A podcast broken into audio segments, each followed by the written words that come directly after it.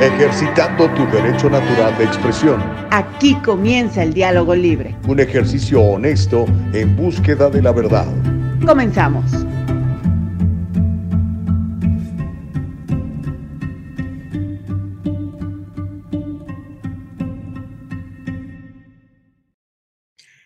¿Cómo estás? ¿Cómo te va? Qué bueno que ya estás con nosotros. La magia de la tecnología, dicen por ahí, ¿no? Estamos transmitiendo desde la capital del estado de California, Sacramento, a unos cuantos pasos muy cerca del Capitolio de la ciudad, donde el día de hoy estaremos eh, saludando a los más poderosos del estado, los poquitos republicanos y los abundantes demócratas que controlan el estado dorado, el estado que más dinero produce en los Estados Unidos. ¿Cómo le va? Muy buenos días. ¿Por qué me encuentro acá en Sacramento? Como le dije, Estoy en una reunión donde, por cierto, el día de ayer me tocó ser panelista para platicar de la educación de nuestros jóvenes, de la educación pública que reciben nuestros jóvenes. Y créame lo que si ya le había dicho que las cosas estaban mal, pues ayer me enteré que están mucho peor. Pero hay esperanza y la esperanza recae en los padres de familia.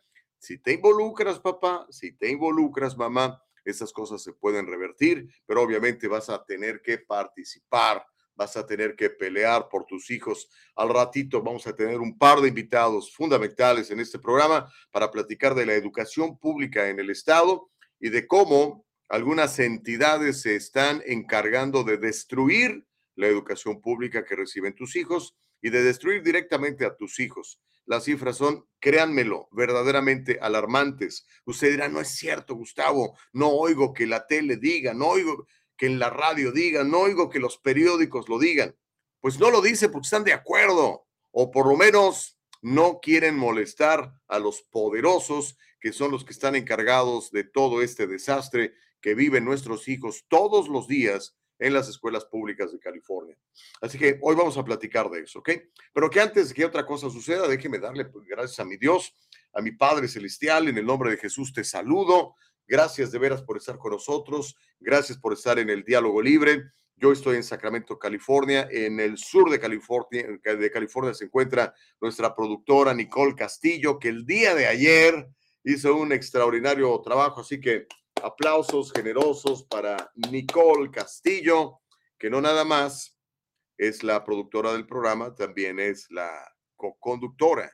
Y además batea de emergente cuando hay necesidad y para hablar en términos beisbolísticos, batea de mil, mil porcentaje, ¿ok? Hoy no tiene su cámara Nicole en algún lugar donde se encuentre el día de hoy produciendo este programa. No tenemos la posibilidad de, verla, pero sí tenemos la, posibilidad de escucharla. Así que, eh, Nicole, en un ratito más te voy a pedir que nos saludes, ¿ok? Pero bueno, ya más o menos le anticipé que vamos a tener. Vamos a tener un par de invitados de primerísimo nivel que usted no se querrá perder. Uno de ellos, es el director del el vicepresidente del Cal Policy Center, este organismo de California que se dedica a observar los movimientos en la educación de sus hijos. Y obviamente cuando vio todo esto dijo, no manches, no tenemos que hacer algo. Y vamos a tener a Cecilia Iglesias, que anda por acá también en Sacramento. Ella es fundadora de The Parent Union y es una mujer que sabe mucho de educación pública en el estado de California. Vamos a platicarle de algunos ecos ah, del State of the Union, del informe a la nación que diera el presidente más popular en la historia de los Estados Unidos, el presidente que logró que 81 millones de personas votaran por él. ¿Qué dijo Joe Biden cuando quiso castigar y amenazar al líder chino del Partido Comunista Chino, Xi Jinping. Ahorita le voy a decir lo que dijo el Águila Blanca, como dice nuestro queridísimo em, Homero.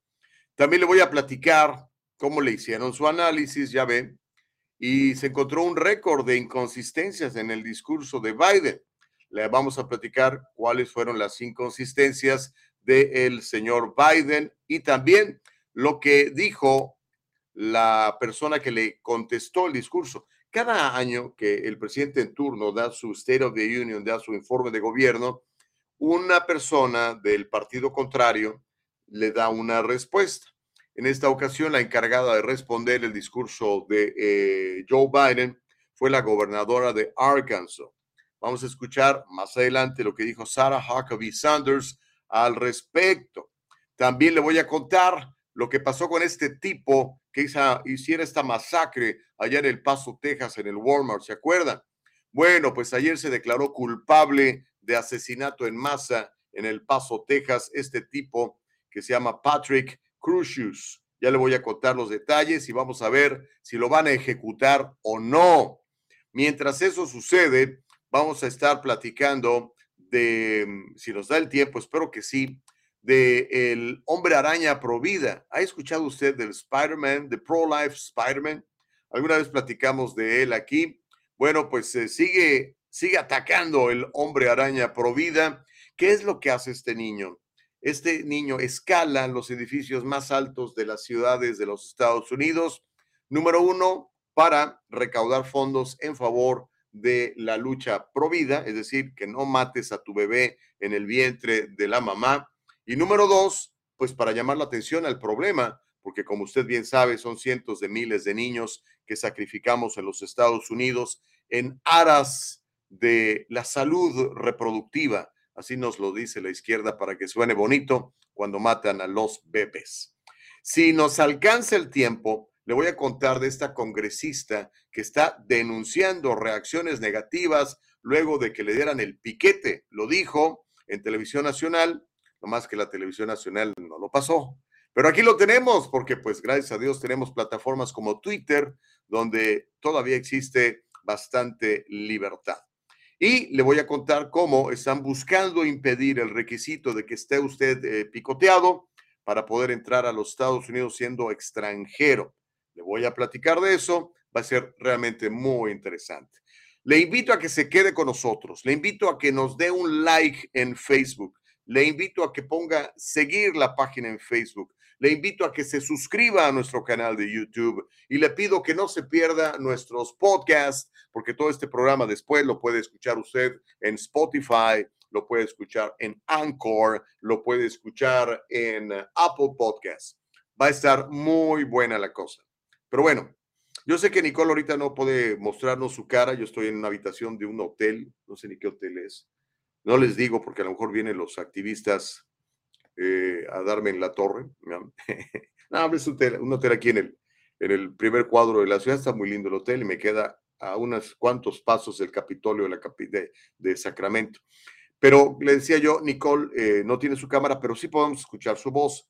Nicole, hazme un favor, este, como dicen en inglés, unmute yourself, porque ah, quiero felicitarte por el trabajo que hiciste ayer.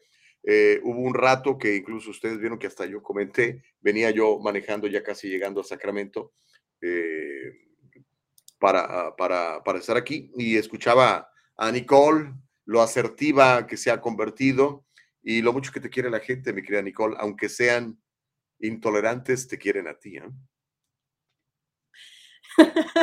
Sí, así es, Gustavo. Ah, pues ayer fue muy divertido en su ausencia. Lo extrañamos, por supuesto, todos, ah, pero aquí hicimos muy buena, yo quisiera decir, pues muy buena conversación con todos. Cada quien tenía su opinión, por supuesto. Homero no se lo perdió, estuvo el jajaja ja, ja, comentando. Brandon, Feli, Sally, Myron, Francisco F. Chávez. Eh, yo muy agradecida con todos por acompañarnos a, todas las mañanas y los quiero mucho. Muchas gracias. Ok, bueno, ahí tiene. Es un encanto esta mujer. Ahora sí que como decía aquella canción, todos queremos a Nicole. Nicole es un encanto, Nicole es un primo tan Bueno, déjeme saludar a la gente que ya está conectada. A Nicole, eh, quiero saludar a Juliet, Juliet Alaví. Gracias, Juliet. Gracias, siempre eres la primera, Yule. Dios te bendiga por estarnos apoyando y viendo en, YouTube, en Facebook. Lo mismo que Martita Moreno. Martita, ando cerca de tus terrenos, ¿eh? De hecho, cuando venía por el Freeway 5 hay una desviación que dice Fresno y me acordé de Marta Moreno. Tony, ¿cómo estás? Dice, buenos días, Gustavo. Bienvenido de regreso al Diálogo Libre. dice Tony. Corina Uriarte dice muy buenos días a todos, que Dios los bendiga, en especial a los del programa. Saludos, gracias. Homero dice totalmente de acuerdo, señor Gustavo, de las pocas veces que usted habla con la verdad Que hay entidades que quieren destruir la educación es una gran verdad. La cuestión es la siguiente, ¿quiénes son los que quieren destruir la educación? ¿Los que trabajan en ella o los que están afuera tratando de destruirla? Buenos días, ya lo saludé, señor Gustavo. Julio C. Mejía, Oaxaca. ¿Cómo estás, hermano? Dice buenos días. Sally Tello, muy buenos días. Gracias, Sally. Juliet Dalaví manda saludos especiales a Nicole con florecitas y margaritas y todo lo demás. Uh, Homero dice regularmente soy medio manzone, pero hoy me levanté más o menos que otros días. No recuerdo el nombre y espero usted me ayude de la persona que derrotó, revolcó y echó a la calle como un perro sarnoso que todos lo conocen como Donald Trump. Recuérdeme el nombre de esa persona que hoy es presidente es que no recuerdo, por, por favor, no, en serio no recuerdas, es el de los 81 millones de votos, Homero. Se llama Uncle Joe, Joe Biden. Dice Normita, un excelente día para todos. Gracias, Norma García Romero, qué amable eres. Eh, Homero sigue enganchadísimo. Uh, dice, lo dije desde antes, la mejor economía que el mundo jamás haya conocido. Digo, al menos de que trabajes para los chinos y los rusos y digas lo contrario, el desempleo más bajo que el mundo jamás había conocido, en serio. La creación de empleos más alta que el mundo jamás había conocido. Digo, si eres capitalista estarás de acuerdo conmigo, pero si eres socialista, comunista y trabajas para los chinos y los rusos dirás lo contrario. Bueno, Miriam Santoyo, ¿cómo te va? Muy buenos días, buen y bendecido día para todos, dice Miriam. Connie, ¿cómo te va? Dice buenos días a ustedes, que tengan un día espectacular, que Dios sea su centro, amén. Esa es la clave, mi querida Connie. Hola, querido Gus, me dice también. Elvita Payán de la vida y del amor, ¿cómo estás? Feliz y bendecido jueves para ustedes y los miles de seguidores que te queremos y te admiramos. Hasta el príncipe León te sigue, aunque siempre te critica, dice Elba Payán. Cone dice, compartan, compartan, compartan. Sí, por favor, compartan eso. Mire, de hecho, yo hablando y no estoy haciendo las cosas, déjeme ir a mi cuenta de Facebook para encontrar la transmisión del El Diálogo Libre. La pongo en el buscador, encuentro el Diálogo Libre y una vez que lo tengo, mira, aquí está ya el Diálogo Libre en Facebook, lo único que hago es voy a la parte donde ya estoy transmitiendo, no solamente le doy un like, le pongo un love y además le pongo share, lo comparto y dice, ¡pum! Entonces ahí las miles de personas que me hacen favor de seguirme en mi página de Facebook también lo están viendo ahora mismo. ¿Qué nos cuesta? ¿Qué nos cuesta? Dice Elba, saludos y felicidades, felicidades a Nicole. Muy bien, muchachita. Sally dice, Gus, please, saluda a mi mamá y a mi esposo, Rosa Ríos y Félix. Ayer pasaron su examen de ciudadanía. Muy trabajadores, hicieron su compañía de carpet cleaning y hoy retirados estudian en el college. Felicidades, mi querida Sally, felicidades, por supuesto, a Rosa y a Félix, como dicen en, en, en México, a la vivo, a la bao, a la bim bam, a la bim bomba. Rosa y Félix, ra, ra, hey, fellow citizens, mi esposa acaba de recibir su ciudadanía también recientemente. Qué bonito, felicidades. Yo sé que ustedes, que les cuesta, no como los que nacen aquí, les enseñan en las primarias a odiar al país. Nosotros que venimos a este país y nos cuesta y batallamos, y, vemos la, belleza y la libertad y las posibilidades que tiene un país como este, pues lo amamos profundamente. Así que felicidades de veras. El señor Chávez dice 81 millones de votos, pero es cómo es que Google, Disney, Facebook y tantas otras compañías que están dejando ir a sus empleados por miles. Sí, están despidiendo en masa, pero pues hay gente que no quiere ver eso, amigo. Jules dice, gracias, señor Gustavo, igualmente. Martita dice, quise decir justo, pero este teléfono quiere hacer sus berrinches, dice Martita Moreno. A veces empezamos a escribir, nos dice una cosa, ¿no? Dice, amigo, estoy a la misma distancia de ti donde estás ahora, Fresno. Está Justina. No, justo medio el camino en Los Ángeles y Sacramento. Exacto, eso es muy cierto, Martita, me consta.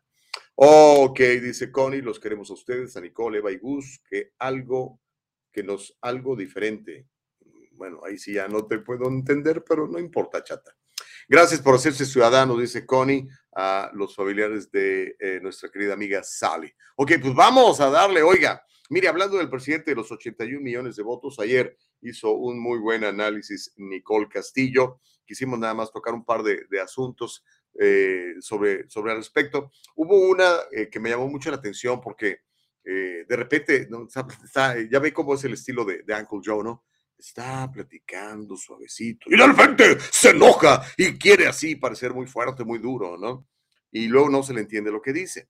Bueno, el día martes Biden trató de sonar duro con el eh, líder comunista chino Xi Jinping durante su discurso sobre el Estado de la Unión, pero terminó soltando una demanda sin mucho sentido y confundiendo a los que lo estábamos viendo.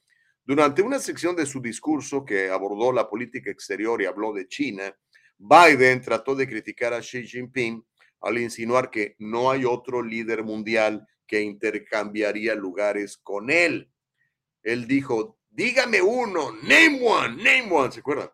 La parte esa de Name One no formaba parte de su discurso original, se le ocurrió ahí ya en caliente hablando, tienen todo escrito, ¿no? Hay gente que le escribe, tienen un ejército de gente que les escribe los discursos a los políticos. Según el texto del mismo que fue distribuido por la Casa Blanca, antes usted podía comparar lo que decía el discurso y lo que él estaba improvisando. Pero si me hacen favor, quisiera que escucháramos los balbuceos del Sniffer in Chief cuando se refirió a China y dígame si entiende. Gracias a Dios, a los periodistas les dieron antes la copia de lo que él quiso decir, pero si lo escucha, pues dígame si lo entiende. Adelante, el presidente de los 81 millones de votos. Aquí está su adorado, querido y admirado presidente de la libertad, Joe Biden. Ahí lo tiene ya, Nico, listo. Échatelo, Nico, échatelo. ¿Sí lo tienes? ¿No? Ok.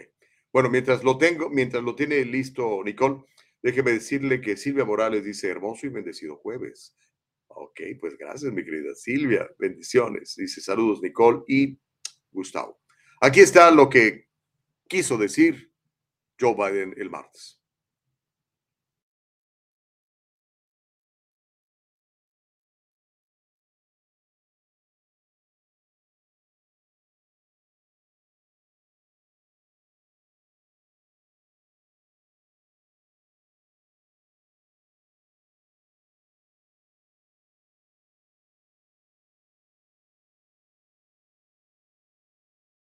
Así como, y, a ver si, a ver si me dice qué, qué dijo. Ah, porque, ¿qué, ¿qué, dijo? ¿Cómo dice que dijo? ¿Me lo repite, por favor? Name me one. a ver, a ver si lo podemos escuchar, Nicole, porque el que pasó, no, no, no tenía audio. Déjame ver si así se corrigió.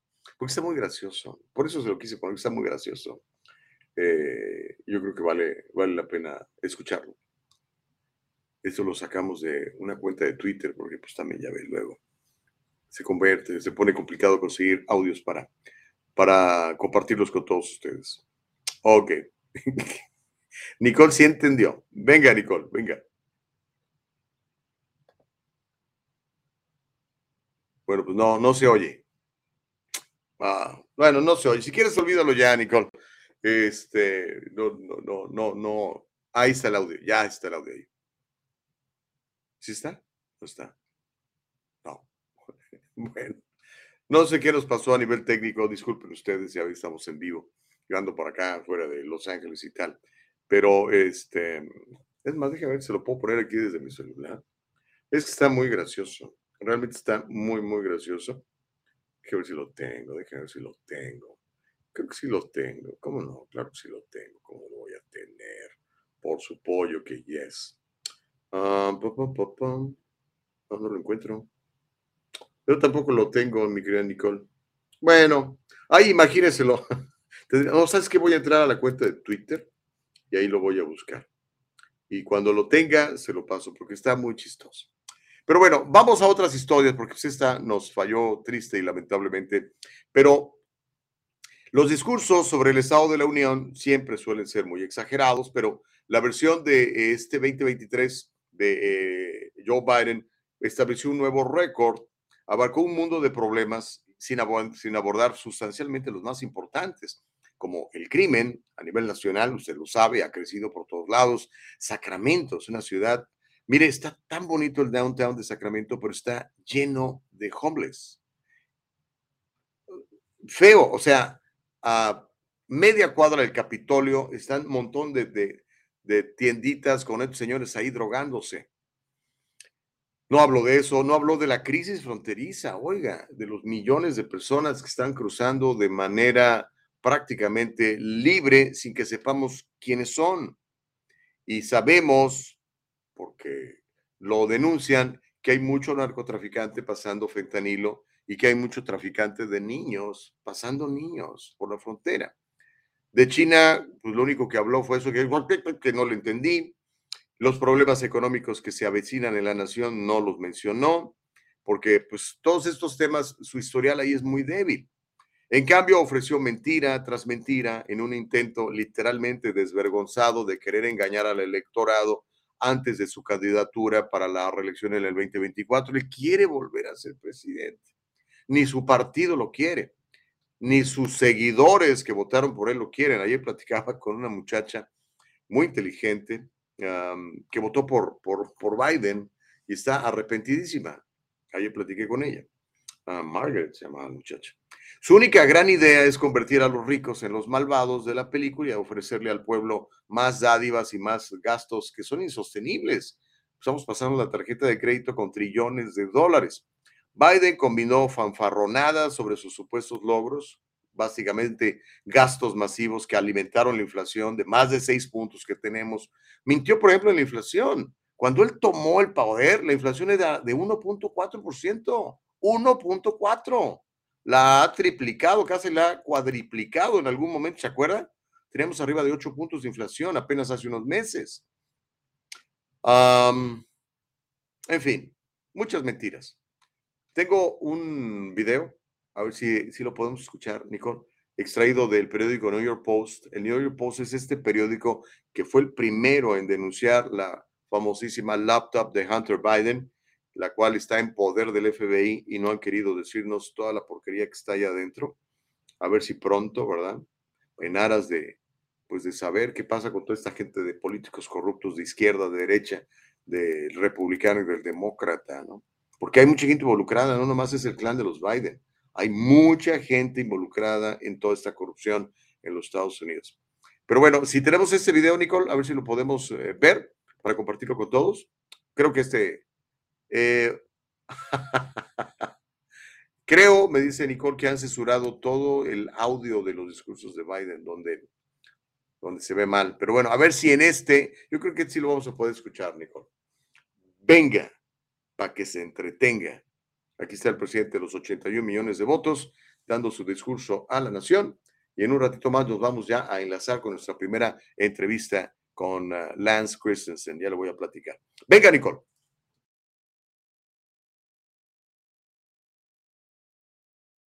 Folks, the story of America is a story of progress and resilience, of always moving forward, of never ever giving up.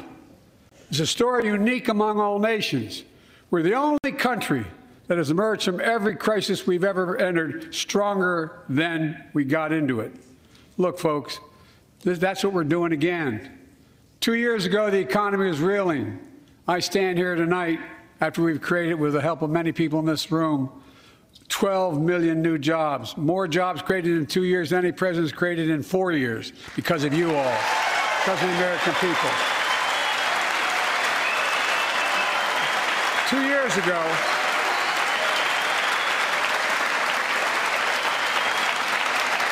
and two years ago, COVID had shut down, our businesses were closed, our schools were robbed of so much, and today, COVID no longer controls our lives.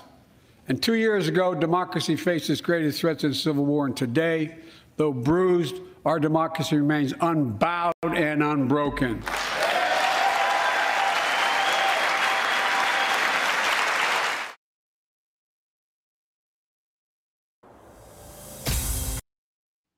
Bueno, ahí tenía algunas de las mentiras del de, eh, presidente. Pero bueno, normalmente dicen mentiras. Estamos acostumbrados, No nomás este, todo. Exageran, todo. Y este, los de su partido aplauden y los otros más se les quedan bien. Veía la cara de Kevin McCarthy, que miren, Kevin McCarthy no es, no es así como uno de mis favoritos. Yo no le creo al señor que sea realmente conservador. El señor es un político y vive de la política, ¿no? Pero bueno, ese es otro tema.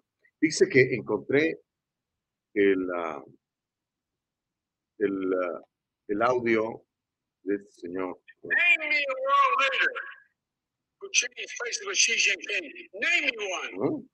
Name me one. Our population has grown weaker, not stronger. Ok. Bueno, ahí después se lo pasamos bien.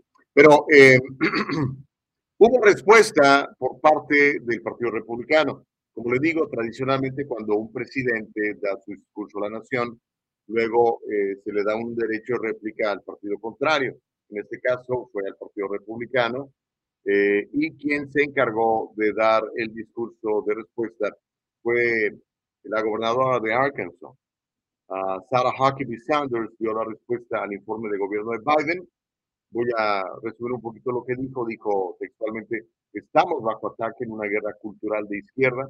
Todos los días nos dicen que debemos participar en sus rituales, saludar a sus banderas y adorar a sus falsos ídolos. Esto no es normal, es una locura y está muy mal. Pero encontré parte de su discurso en su cuenta de Twitter, en la cuenta de Twitter de Sarah Huckabee Sanders, quien es la gobernadora republicana, la primera, por cierto, mujer eh, eh, que gobierna el estado de Arkansas. Y, aquí hay un, resumen de lo, de lo que dijo eh, al responderle al, al Commander in Chief, a Joe Biden, al Sniffer in Chief, le dicen Joe Biden. aquí está Sarah Huckabee Sanders, sí. Si tienes el, el, el video, mi querida Nicole, si no, déjame leer mientras lo que dice Carlos. Dice, hola Gus, buen día, saludos para todos. Que viva el diálogo libre por siempre y para siempre. Aquí se puede opinar libremente, sí, todo el mundo.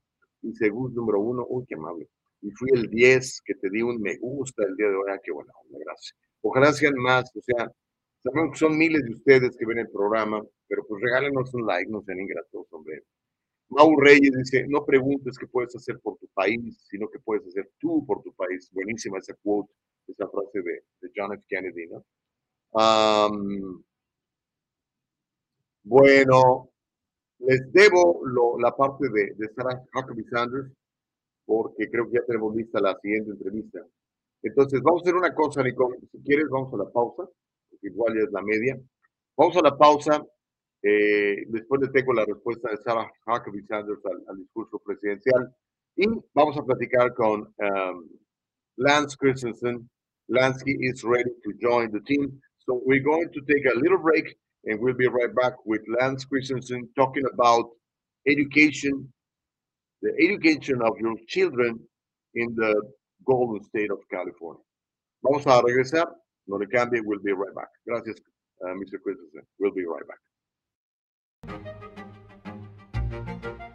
El abogado José Jordán es un inmigrante como muchos de nosotros. Llegó indocumentado y fue aquí donde se hizo residente y se convirtió en ciudadano. Y ahora es presidente y fundador de la firma legal José Jordán y Asociados, donde unido a otros abogados se especializan en casos de inmigración, casos de accidentes y casos penales y criminales. Llámeles, todos ellos hablan su idioma y están para servirle. No viva con el temor a una auditoría sorpresiva del IRS. En el Triunfo Corporation le ofrecemos apoyo fiscal adaptado a sus necesidades. La temporada de impuestos no tiene por qué ser tan estresante si trabaja con nuestro equipo de profesionales. Déjelo en nuestras manos ahora mismo. Experiencia y profesionalismo son la combinación excelente en reporte de impuestos. Examinamos las deducciones adecuadas y consideramos su situación personal para ayudar a minimizar su carga personal. Conveniente absoluta para usted de principio a fin. En el Triunfo Corporation brindamos una experiencia digital perfecta.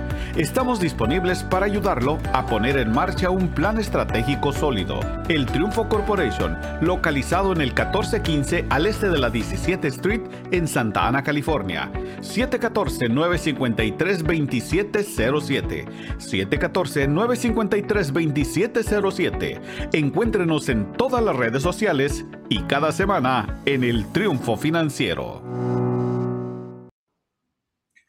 Estamos de regreso. Gracias por continuar con nosotros. El llama, se llama el Diálogo Libre. Gracias por estar con nosotros en Facebook, en YouTube, en uh, www.eldialogolibre.com y por supuesto en todas las plataformas de podcast, las más importantes como Anchor, como Spotify, como uh, Apple. Y bueno, eh, quiero platicar, ahorita que estoy en Sacramento, eh, la idea era que estuviera aquí con nosotros, pero él está en, su hotel preparándose para la siguiente sesión del día de hoy del Cal, del California Policy Center. Y para seguir hablando de educación, El día de ayer escuché unos testimonios importantísimos, impactantes, eh, sobre el asunto de lo mal que está la educación eh, pública en California. Ellos se dedican a analizar todo esto y tenemos datos y tenemos cifras y las va a compartir con nosotros esta mañana nuestro invitado del día de hoy, quien es Lance Christensen. ¿okay? Lance Christensen ha trabajado como consultor legislativo en el Senado, ha trabajado como analista de presupuesto financiero en el Departamento de Finanzas. Recientemente, Lance Christensen se desempeñó como jefe de gabinete y asesor principal de políticas del senador estatal de California, John Murlack. Se ocupó de todos los problemas importantes de la política que está enfrentando la legislatura, una legislatura abundantemente llena de gente de izquierda y que ha propiciado todo este, este desastre educativo en, nuestra escuela. Así que quiero decir a nuestro estado. el señor Christensen, felizmente casado, padre de cinco muchachos, yo le gano con uno. Todos son californianos de séptima generación. Y el tema, vamos a platicar con él de dos, dos temas particularmente importantes, ¿ok? La, entrevista va a ser en inglés, pero yo sé que todos ustedes son bilingües, o la mayoría entiende bastante. Eh, como es nuestra obligación, estamos en Estados Unidos, ¿verdad? Hay que hablar un poco de inglés para podernos defender mejor.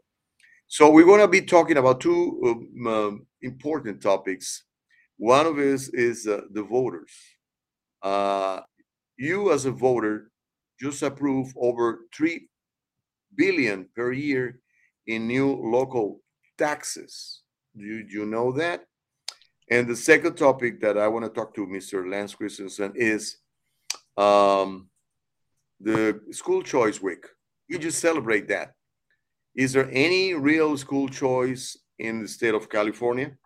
Well, those are the two topics. And uh, let me see if we got uh, Mr. Christensen ready so we, we can bring him to. Oh, yeah, he's here. Lance, good morning. Hola, hermano. Buenos días. Buenos días to you too.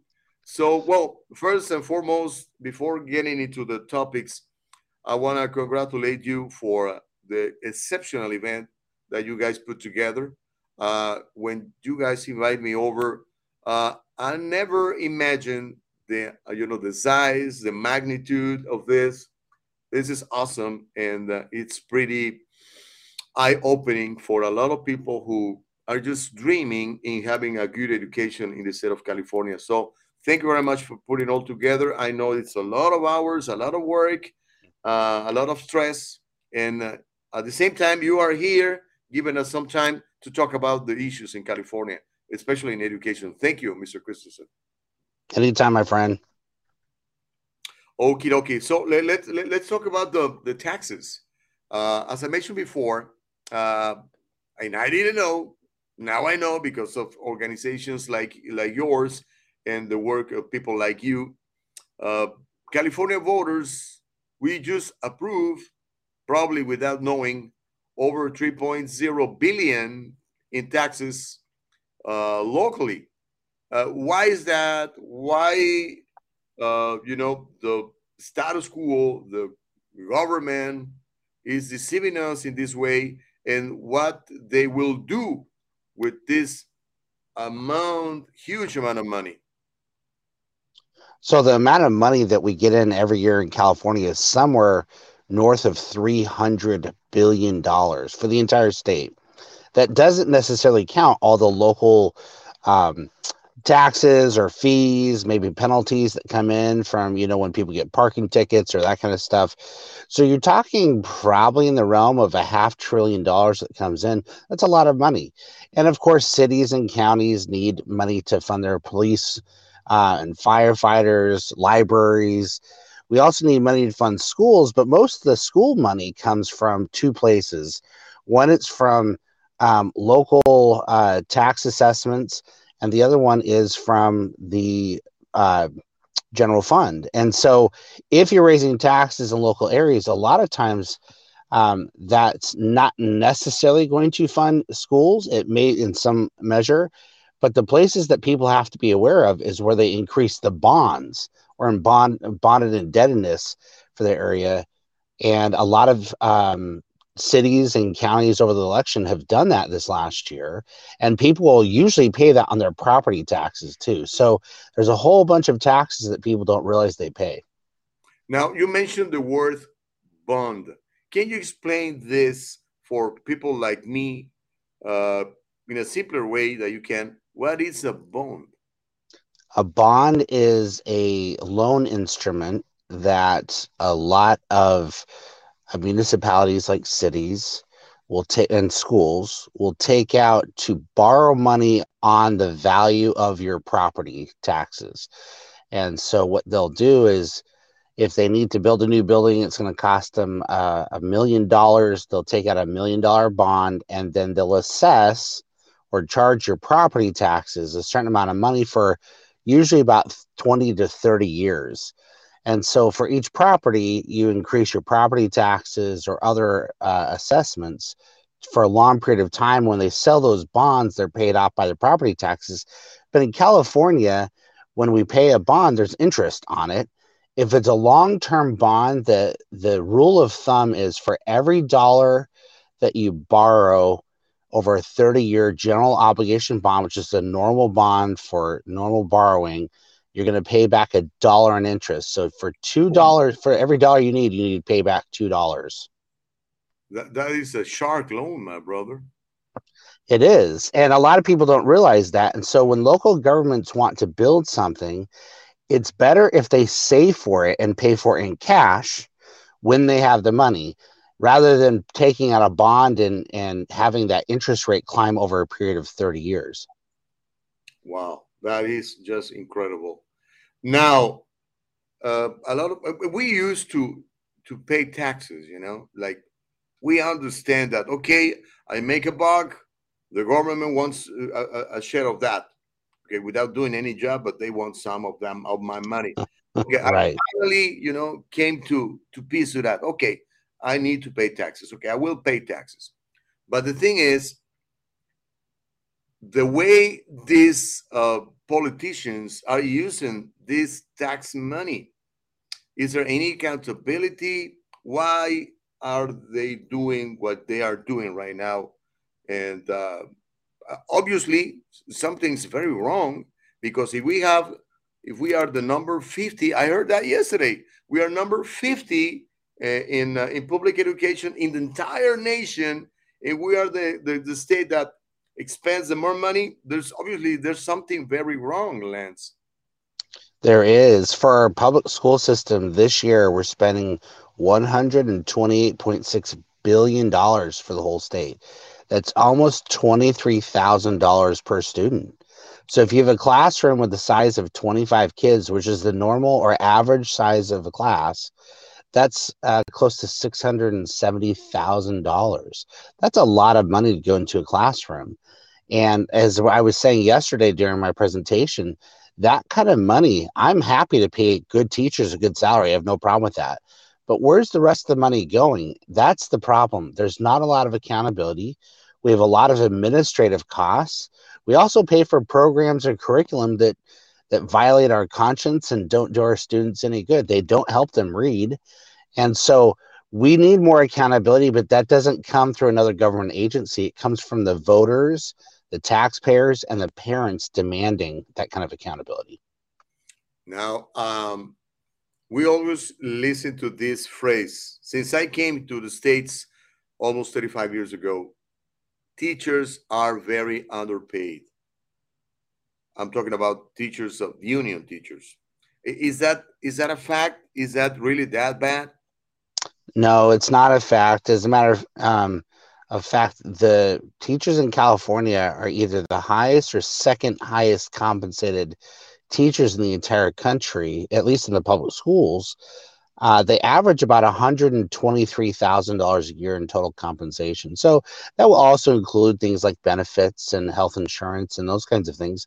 But again, if you're an average worker working a minimum wage job, your benefits aren't going to be that nice. And I would say that the average worker, even with a gra- an undergraduate uh, college degree, is probably somewhere around seventy to eighty thousand dollars. So, and again, I don't. Um, I'm not upset that teachers get paid a lot of money. I think good teachers should be, but I think that bad teachers should be fired pretty quickly as well so that we can make sure we're paying good teachers a good salary. Yeah, I totally agree to that. You know, if if you perform and you perform well, you deserve not, not only a good salary, you deserve a bonus or a, a raise. But if you are one of these horrible teachers, you need to get you need to get fired. You, I mean, you sh- you shouldn't be teaching our kids, my son, my daughter, my grandson, my granddaughter, that uh, bad teaching that they do, right? Correct. And in California, it's almost impossible to fire a bad teacher. Uh, they almost have to go to prison before you can fire them um, because the unions, the teachers' unions, protect uh, the bad teachers so much that it, for a long time, in large school districts like Los Angeles Unified School District, which has uh, almost a half million students in it, if the teacher for a long period of time, this only ended uh, recently because there was oversight, they used to have what they called the rubber room, where bad teachers would go and, and do crossword puzzles and play on their phone all day because they were so bad in the classroom they couldn't teach students, but they couldn't fire them either because the union was protecting them. And until people found out about that, uh, we were paying millions of dollars every year for teachers not to teach. That's how bad the system is. Okay. Now, all this information that you are sharing with the, my audience, with the Dialogo Libre audience, needs to be exposed out there how many interviews local TV, local newspapers, or national TV or national newspapers uh, have you been doing lately? Um, because I ran for superintendent of public instruction, you had me on several times, and I really was appreciative. Um, I've had a chance to talk to a lot of people. This morning, we'll have four interviews uh, between you, radio, and a newspaper, and another interview later on tonight so people are hearing the word, but it takes time. People don't automatically understand the problems. And so I usually direct them to our website, californiapolicycenter.org, or they can just Google California Policy Center. We write about these issues all the time. And we do a lot of um, exposing of the corruption that happens in Sacramento and with our government unions. Yeah, I, am saying this especially for my, you know, for my audience. I believe my community as, as, a, as a whole they don't have a clue. And when I mention this, they don't believe me. They, they, they always tell me, oh, you know what? You're exaggerating. It's not that bad. I just checked the grades of my kid and he came out with a C. And so he's doing okay. And, and that's a lie. It's true. There's a, a process called grade inflation where a teacher doesn't want to look bad, so they give their kids a good grade, but they don't demand a high level of academics for them. And so when the kids graduate from uh, high school, there's about 25% of them that can't read. They're functionally illiterate. Wow. And I don't understand how we can uh, do that. So it's called social promotion. We don't want these kids to feel like they're less than or they're worse than their their friends. So we just move them through the process, and that really creates a bigger problem because if you think about it, the economy of the future depends on people who can read. If our kids can't read, it doesn't matter what they can do at that point in time. Can, can you mention that number again so we can, you know, yeah. reiterate this? 25% of a lot of most of the kids in the state of California graduate without being literate or at grade level. 25 oh my god. That is unacceptable. Everyone involved in this should be like fired immediately. I mean if they were our employees i i fired their asses like right now. Yeah you would think so but the problem is a lot of these local school districts are run by boards that are sympathetic to the teachers union. The teacher union doesn't have to protect good teachers but good teachers who pay a thousand dollars a year to belong to this union are subsidizing and protecting the worst teachers out there. If you're a good teacher, of course, you need some liability protection. If you have a, a, a situation in the classroom or with the student, uh, that makes sense. But there are other organizations that will provide that insurance at a far lower rate and protect you from those problems in the classroom than the teachers union. But that's about the only benefit that they offer some of these teachers. And the other thing is a lot of good teachers, they're not they're just nice people. They want to do the right thing. I love teachers. I taught fourth grade for a while. They are good people. Most of them just want to do the right thing. So the idea should be how can we encourage these teachers to do the right thing without continuing to support the union that only protects the worst teachers among us? Yeah, most definitely. Uh, but you know what? Um, I believe there's hope. So let, us talk about a little bit about hope. And um, we just uh, celebrate the school choice week uh, a couple of weeks ago. Uh, what can a parent do once they know this? What they can do in order to improve the quality of their children's education? What are the choices, Lance Christensen, sir? Well, there are a few things that parents can do. One is they can actually participate in their their schools. Uh, they can talk to the teachers and to the principals. It doesn't have to be just send your kids blindly off to school and just hope that it works out. Um, I don't know that we there's any other time that we send our kids blindly off to a stranger and hope that it works out all right. Get to know your teachers, get to know your principal. That's the first thing. If things aren't working out, explain to them why uh, you know your son or daughter needs help in a certain area or or maybe they have a special need. The state is supposed to provide uh, resources for kids with special needs. They're called uh, IEPs or uh, individualized education plans. So if they have a learning disability, you can do that. If that doesn't work, you have options to go to charter schools, which are public schools, but they're a little better about the education standards. If you can afford it, you can go to a private school. A lot of private schools will offer tuition um, discounts or maybe scholarships, especially if you're in need. And if that doesn't work, you can always homeschool your kid too. My wife and I, for two years, homeschooled our kids during the pandemic because we couldn't get our kids back in the classroom and we didn't want them to waste away with their education. And for some parents, this is hard, especially if they're a single parent or both parents have to work. Um, so that's a consideration, but there are a lot of opportunities out there. And again, if people want to learn about these things, if they go to California Policy Center, um, we have a lot of resources on on where they can go. Great. Okay, uh, I have to let you go. I know you have a very schedule ahead of you, uh, but any any words of wisdom to to my to my audience, to El Diálogo Libre audience, what what what would you tell? Well, we're going to take this uh, education in our schools back. We're parents. We care more than the bureaucracy does. And so I'm going to be going on a statewide tour in the next several weeks. We talked about this yesterday. And I'm going to meet with parents. And, and I want your audience to be involved in this discussion.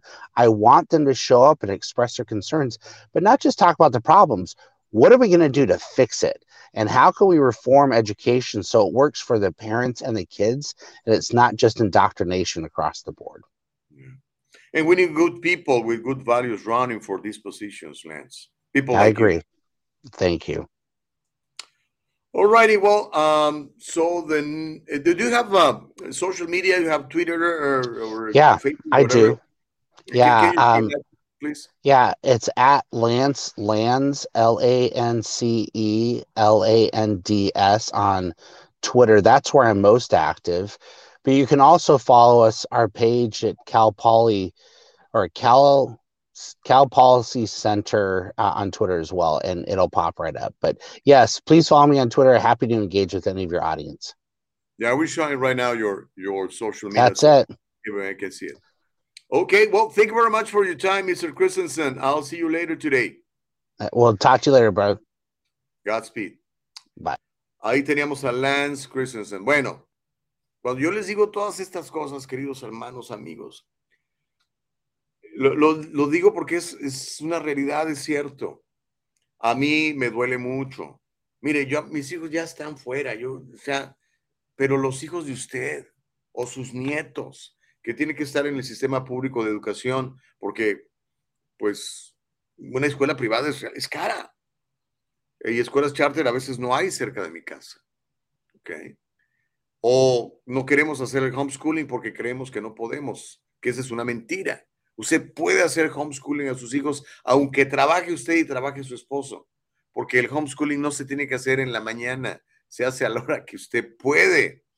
Vamos a platicar de ese tema más adelante. Ya finalmente conseguí una, una joven mamá que está haciéndolo y me dijo, órale Gustavo, le voy a entrar al todo. Bueno, toda esta información que acabo de escuchar de parte de Lance Christensen es real. Hay números para mostrarle todo eso. Si usted quiere información y quiere saber más de exactamente al detalle cuánto, cuánto se gasta, cómo se invierte, etcétera, vaya a su página. Es calpolicycenter.org. calpolicycenter.org. Y averigüe, pues usted no se involucra, hermano querido, pues nadie quiere más a sus hijos que usted. Créamelo. El director de la escuela no quiere más a su niño que usted. Créamelo. La maestra no quiere más a su niño que usted. Créamelo. Y hay algunos muy buenos maestros. Hay otros nefastos. Esa gente que ve usted en redes sociales con los pelos raros, llenos de... Bueno, no quiero señalar porque no es una característica para ser un mal maestro. Pero hay mucha gente rara enseñándole cosas raras a sus hijos en la educación pública. Si no quiere que eso le pase, involúcrese. Como le digo, nadie quiere más a sus hijos que usted. Por lo menos eso entiendo yo. Perdón. Muchas gracias a, a Lance Christensen por su tiempo. Al rato vamos a platicar con Ceci para terminar el programa, Cecilia Iglesias, que también se encuentra acá en esta eh, semana de información educativa en, Sacramento. Hoy vamos a, ir al Capitolio a ver si tengo la oportunidad de platicar con algunos de estos legisladores. Ayer conocí dos muy decentes, me parecieron, que realmente están involucrados en la educación de sus hijos, pero que obviamente tienen la batalla en su contra porque la maquinaria de izquierda se ha apoderado de la educación pública de California y tiene este contubernio, es un contubernio, es, es, es una mafia, es una mafia de poder controlada por los sindicatos, los líderes sindicales que le dan dinero a estos políticos, estos políticos tienen que hacer leyes para defender a los eh, líderes sindicales y así se la van dando. Lo que menos importa aquí es su hijo. Entienda eso. El gobierno no está en el mejor interés de su niño. Nunca lo ha estado, nunca lo estará. Nadie puede querer más a sus hijos que usted. Omar Escalante dice, you say education public is bad. Put more money, don't cry. Ay, Homero, ya te dijimos los números. California es el estado que más dinero tira a la basura en la educación pública y es el estado con los peores resultados, Homero. Imagínate, espero que no sea el caso de tus hijos, Homero, pero tu chavo se gradúa de la high school y el 25% literalmente no sabe leer, no saben escribir. Les dan una C para pasarlos Mauricio Reyes dice, replace the teachers for chat GPT. ¿Cómo vamos, Mauricio? Gaby Ramírez dice, wow, this is incredible. I had no clue. Well, now you know. There is a lot of that uh, that as, parents aren't aware of. Yeah, nobody knows. That's why this is important for me. Me gustaría que las estaciones de radio platicaran esto, en los canales de televisión le mostraran estos datos pero no pueden porque también los líderes de esos están metidos con esta onda. Dice, what can we do to get rid of the bad teachers union? It, it, is, an, it is an uphill battle, Gaby. No está fácil. Si estuviera fácil, ya lo, hubieran, ya lo hubiéramos hecho. ¿okay? Para empezar, controlan los medios de comunicación porque pagan miles de millones de dólares en publicidad. Eso para empezar. Y te digo porque mucha gente que quiere encabezar movimientos en ese sentido de exponerlos, quieren comprar publicidad, no se las venden. Dice, no, usted no.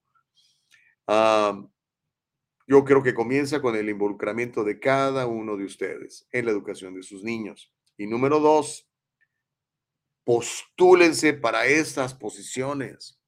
Y no estoy hablando de ser asambleísta, ser eh, senador estatal o lo que sea, no, congresista. Postúlense para las posiciones en la Junta de Educación Local de su ciudad. Postúlese. A lo mejor pierde, porque estos cuates tienen una maquinaria brutal, empujan a la gente con, a punta de billetes y con este ballot harvesting que existe en California, pues nomás juntan los votos ahí del, sindicato y con eso te ganan. Tienes que trabajar más. Ayer platicaba con una muchacha que, que logró una posición en, su ciudad, en Tracy, no sé en dónde, uno de esos pueblos. Me dice, Gustavo, por todo un año caminé las calles y toqué puertas. Les decía, hey, yo soy, hey, yo soy, hey. Invertí un año nada más para preparar que la gente supiera quién era yo. Porque yo no tenía 50 mil, 100 mil dólares para postularme. Así que fue tocar, poder tocar, poder tocar. Ganó. Y me decía que ganó como por 85 votos. O sea, apenitas. Esta maquinaria es brutal, pero la verdad es más brutal. Y la verdad te hace libre y nadie le puede ganar a la verdad, pero tenemos que exponerla. Homero dice, este país ha sido grande gracias a la educación pública desde sus inicios. Ah, pero quieres destruir un gran país, destruye educación. Es cierto, es lo que están haciendo, están destruyendo la educación pública. Hoy los chicos no sienten amor por este país, hoy los chicos no tienen respeto por este país, hoy a los niños les enseñan que este país es un país racista, hoy les enseñan que aquí es más importante el color de tu piel que el contenido de tu carácter. That is the problem, Homero Escalante. Myron dice, where did six billion dollars from homelessness go? Pues no sé, los bolsillos de las ONGs. Um, Homero dice, si realmente te interesa la educación, si realmente quisieras mejor educación, ¿estarías dispuesto a pagar más impuestos? ¿Más impuestos? Homero, you don't know what you're talking about. Ya, ya les dijimos la cantidad de dinero que, se, que, que nos cobran y que nos imponen para, para esta porquería que estamos teniendo. O sea, it's not about the money. It's not about the money. It's about what we do with the money. Estos tipos no tienen ningún interés en la educación de tu niño. Imagínate, tienes 23 mil dólares por chamaco. 23 mil dólares por chamaco para darle una educación al niño. Verdaderamente, les pregunto honestamente, si ustedes que tienen eh, sus niños en, en escuelas públicas, ¿están recibiendo 23 mil dólares de calidad de educación? ¿En serio? Pregúntale a tu amigo que gasta, no sé, 400, 500 dólares en una escuela católica y compárenlo. Ya no digamos otras un poquito más caras. No, no, no. Pongan a leer a su muchacho de high school en voz alta. Díganle, a ver, léeme este libro. Y ahora dime qué quiso decir. Y ahora escríbeme un resumen, un ensayo.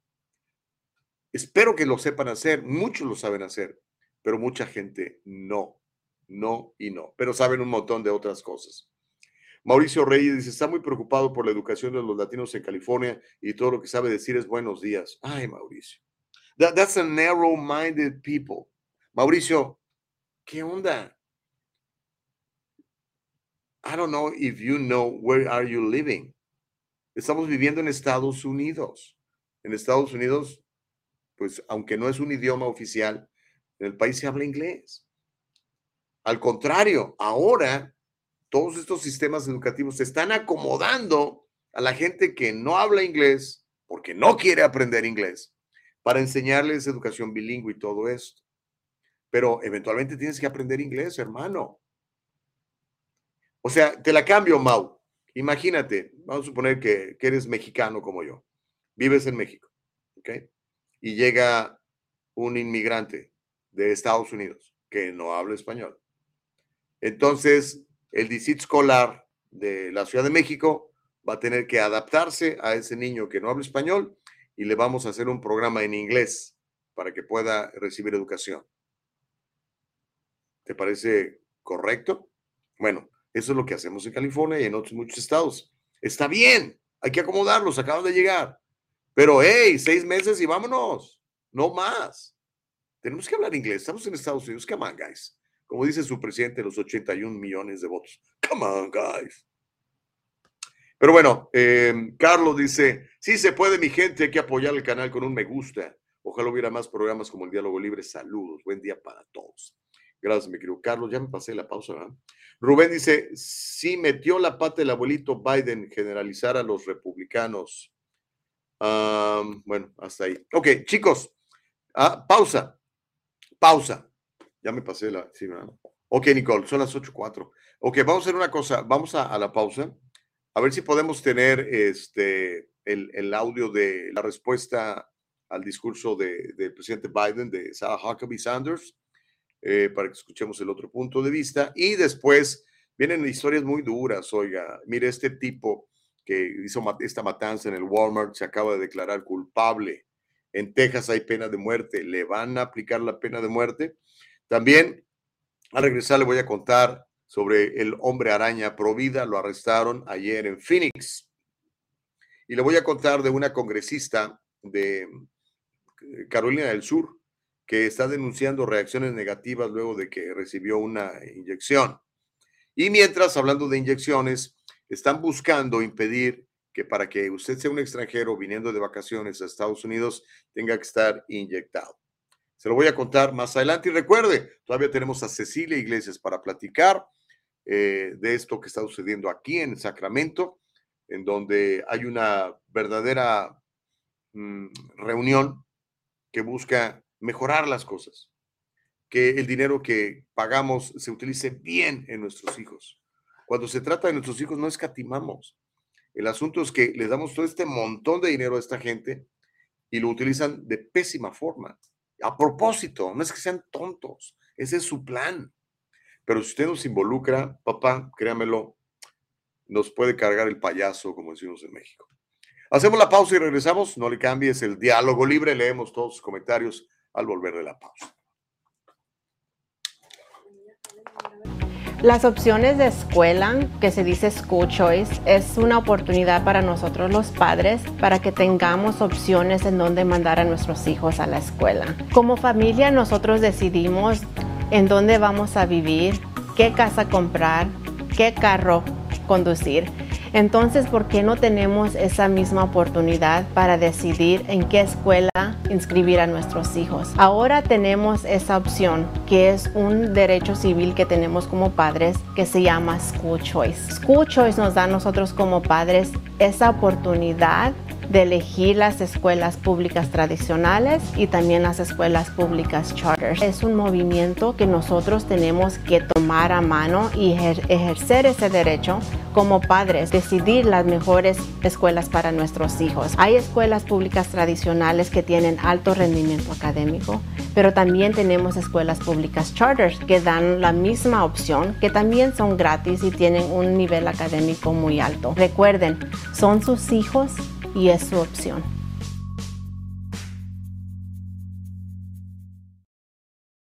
Viva con el temor a una auditoría sorpresiva del IRS. En el Triunfo Corporation le ofrecemos apoyo fiscal adaptado a sus necesidades. La temporada de impuestos no tiene por qué ser tan estresante si trabaja con nuestro equipo de profesionales.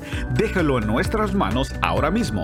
Experiencia y profesionalismo son la combinación excelente en reporte de impuestos. Examinamos las deducciones adecuadas y consideramos su situación personal para ayudar a minimizar su carga personal.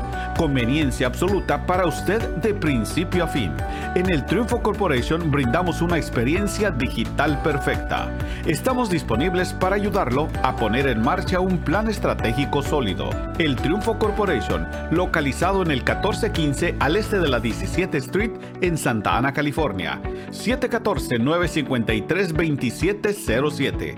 714-953-2707. Encuéntrenos en todas las redes sociales y cada semana en el Triunfo Financiero. Continuamos completamente vivo. Aquí estoy desde una habitación de hotel. ¿Sabe qué? Estoy en el hotel Holiday Inn. Aquí está.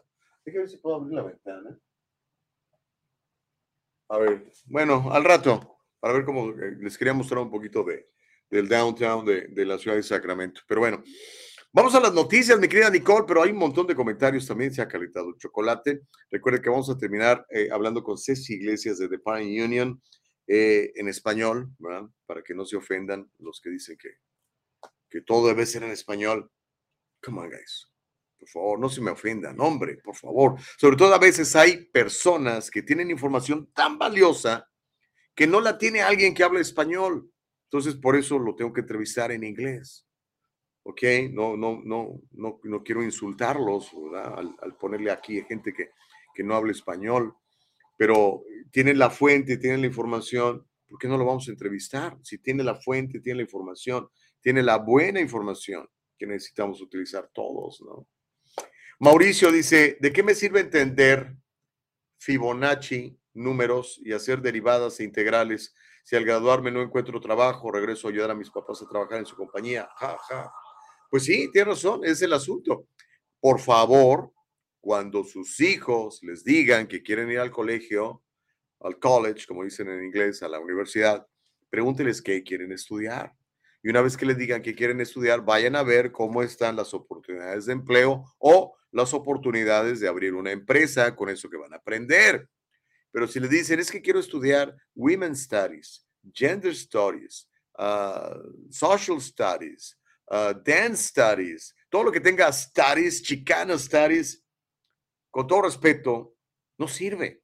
No le va a dar la verdadera oportunidad de tener un verdadero empleo o de abrir una verdadera empresa. Porque lo único que van a ir a enseñar lo mismo que le enseñaron a ustedes. Pueden ser maestros de eso mismo, pero pues tampoco hay muchas posiciones. Le digo porque le reto, cuando, si usted va a comprar café caro, que yo ya no lo hago, pero cuando iba a esos cafés caros, que venden 8 dólares, un café que hasta batallas para pronunciarlo, este, les preguntaba, ¿qué, hace? Oye, ¿qué haces? Oh, no, soy un graduado de UC Santa Cruz, estudié ciencias políticas. Digo, pues para eso no, no necesitas tanto trabajo, tanto estudio para ir a trabajar en el Starbucks, ¿no? Ya dije el comercial. Pero si le dicen, quiero ser ingeniero, quiero ser abogado, quiero ser... Eh, cosas que usted sabe son eh, verdaderas carreras con posibilidades de abrir verdaderos negocios o si le gusta a usted trabajar para alguien más. Yo detesto trabajar para alguien más, pero hay gente que, está cómoda así, pues dele por allí, ¿me entiende? Por ahí tiene usted que hacerlo. Oh, Kiroki, dice Pecas Verdín, deberías de traducir. Pues básicamente habló de puros números, hermano. Números que yo ya me... Ya, es más, números que yo ya les dije. Más querían que, que escucharan la fuente real. Pero bueno, ok, vamos a tratar de traducir, tiene razón. Lo que pasa es que traducir nos cuesta el doble del tiempo. Entonces, si lo puedo tener 15 minutos, no lo puedo tener 7 minutos y medio, porque el otro resto se me va a pasar en, traducirlo. ¿Ok? Pero bueno, eh, voy, a, voy a intentarlo, Pecas te, tienes un punto. Okay, I'm going to try to, uh, you know, translate that as we go so we can make it easier for everyone.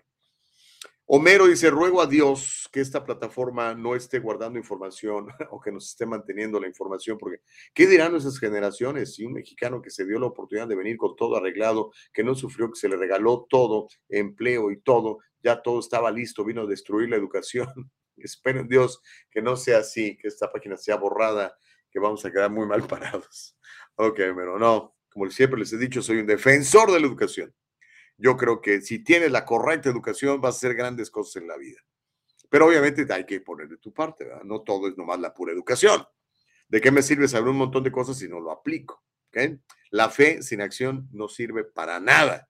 Y por nuestros frutos vamos a ser conocidos. ¿Dónde están tus frutos? Vamos a darle. Héctor Sosa dice, ¿te imaginas un mundo de universitarios y de dueños? ¿Quién Popó va a recoger las cosechas. ¿Quién va a trabajar en las fábricas? Es estúpido pensar en un mundo solo de ricos. Mm, es que depende cuál sea la definición de rico para ti, Héctor. Para algunos ricos es tener 100 millones de dólares. Para algunos ricos es simplemente vivir tranquilo con lo que tú tengas, con lo necesario, con lo que te haga feliz. ¿Ok? Pero, y no todos tienen que ser universitarios. Es más, ahí te va una estadística.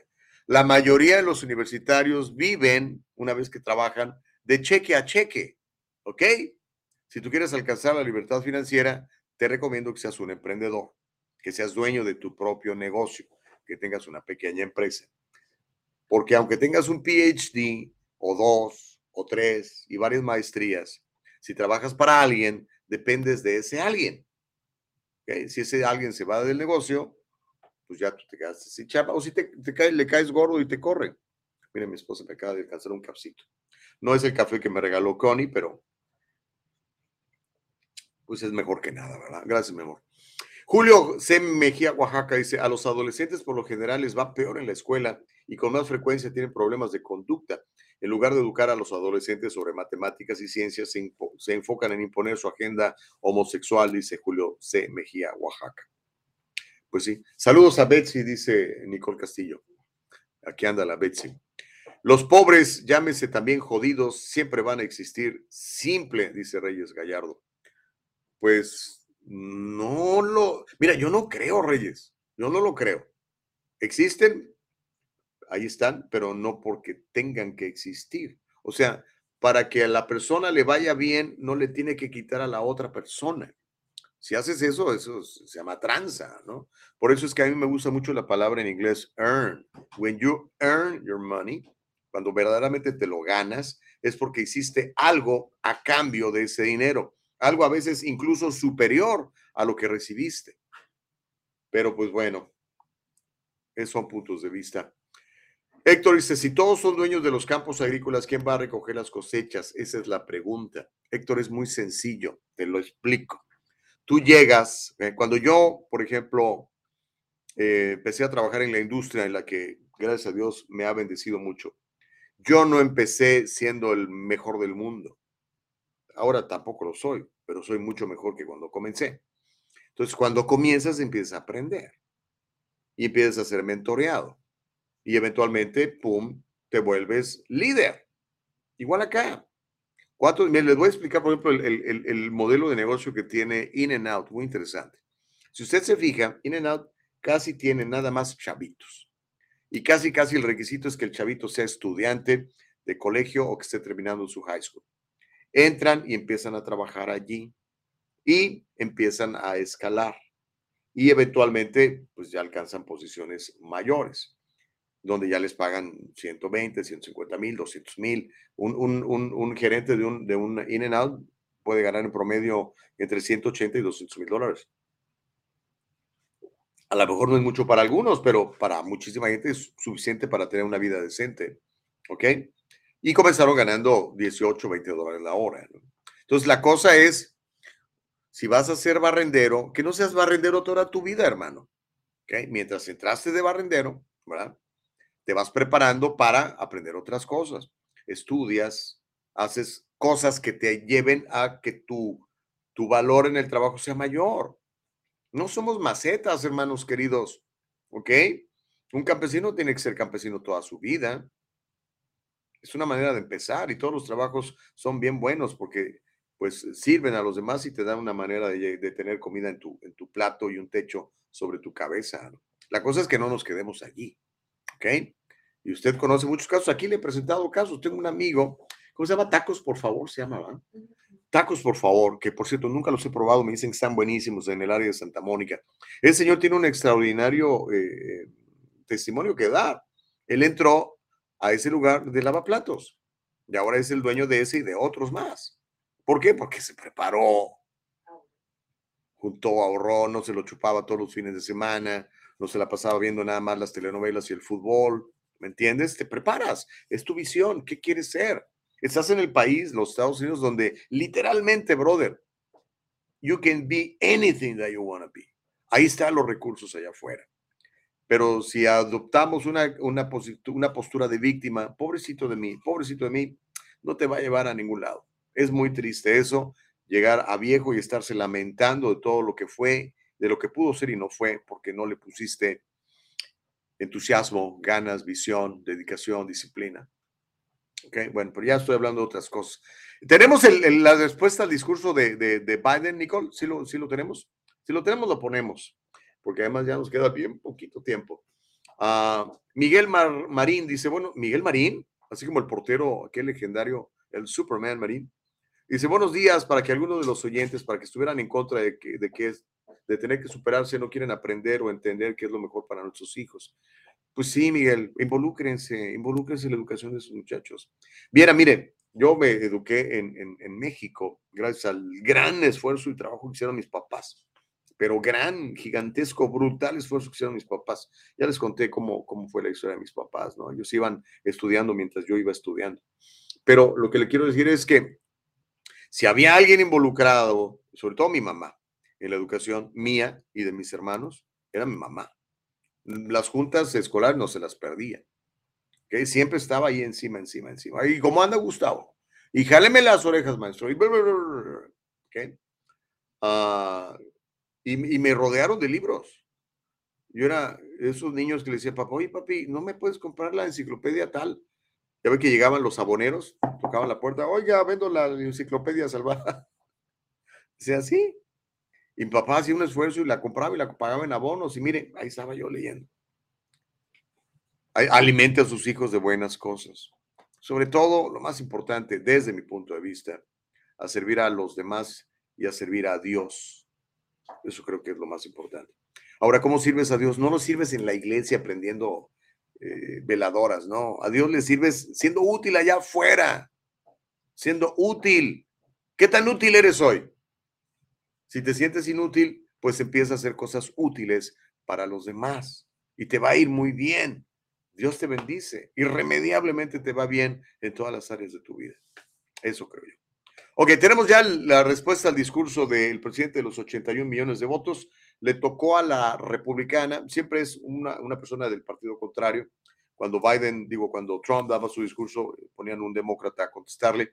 Ahora Biden da su discurso y escogieron a Sarah Huckabee Sanders, la primera mujer gobernadora del estado de Arkansas, a contestarle. Eso fue lo que dijo. ¿Sí lo tenemos, Nico? Sí lo tenemos. Ok, entonces vamos a echarle un lente. Aquí está Sarah Huckabee Sanders. Adelante.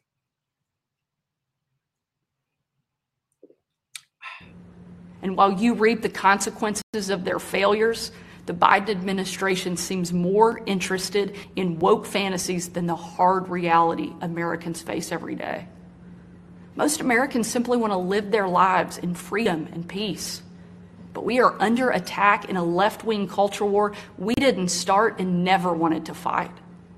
Every day we are told we must partake in their rituals, salute their flags, and worship their false idols.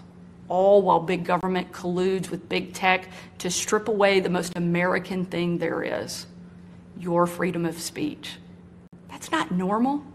It's crazy and it's wrong. Make no mistake, Republicans will not surrender this fight. We will lead with courage and do what's right, not what's politically correct or convenient. And while you reap the consequences of their failures, the Biden administration seems more interested in woke fantasies than the hard reality Americans face every day. Most Americans simply want to live their lives in freedom and peace. But we are under attack in a left wing culture war we didn't start and never wanted to fight. Ahí está. Dice que el presidente Biden vive en su mundo woke de fantasía y que básicamente lo que quiere el ciudadano de este país es vivir en libertad y en paz. Y yo creo que sí, ¿no? Todos queremos vivir en libertad y en paz. Que no nos estén fregando tanto, ¿no? O sea, ¿sabes qué? Déjame trabajar.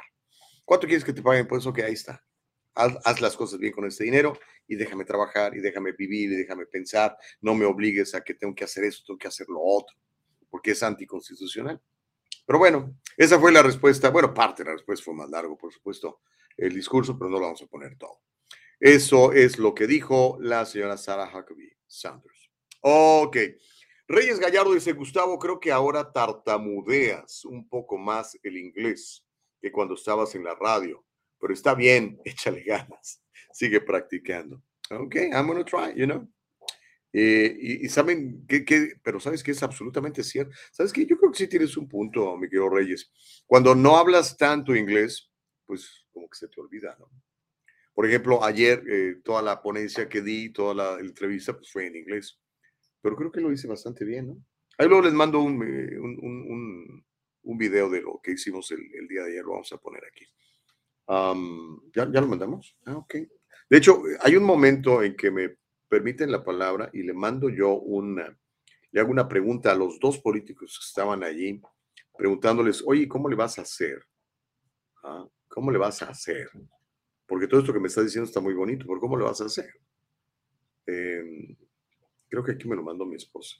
Bueno, son un montón. Mañana se los paso, ahorita ya no va a haber tiempo. Pero bueno, eh, Vamos a más noticias, si tenemos tiempo antes de que venga nuestra última invitada del programa del día de hoy, que va a ser Cecilia Iglesias. Mire, le quiero contar la historia de este chavo. Ya alguna vez platiqué de él. Lo acaban de arrestar, lo arrestaron en, en Phoenix, en la, en la capital de Arizona. Se llama Maison o Mason de Champs. De hecho, el nombre es francés. Maison de Champs sería la, producción, la, pronunciación correcta. Este chavo es un escalador, su nombre araña se trepa por los edificios sin nada. O sea, no es un alpinista que trae herramientas, ¿no? Como cuando vas a la montaña. No, este cuate con sus propias manos. Se hace llamar el Pro Life Spider-Man, el hombre araña pro vida.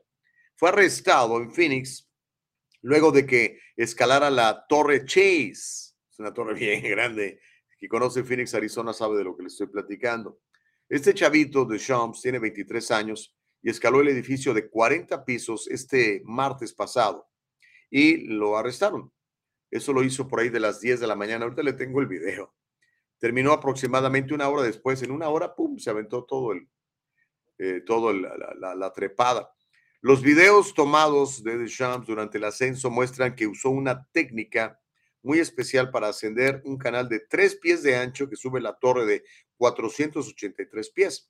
Deschamps ascendió al edificio sin cuerdas ni equipo de protección. O sea, si el cuate se cae, se va a dar en toda la torre. Es un estilo muy arriesgado, conocido como free soloing.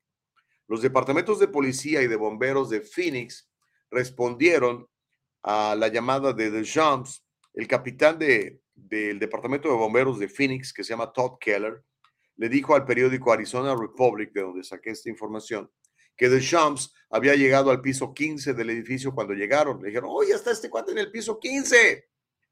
Dijo el jefe de bomberos que se prepararon para comenzar las operaciones de rescate y estuvieron en contacto constante con el chavito de Shams durante su ascenso. ¿Cómo la ve?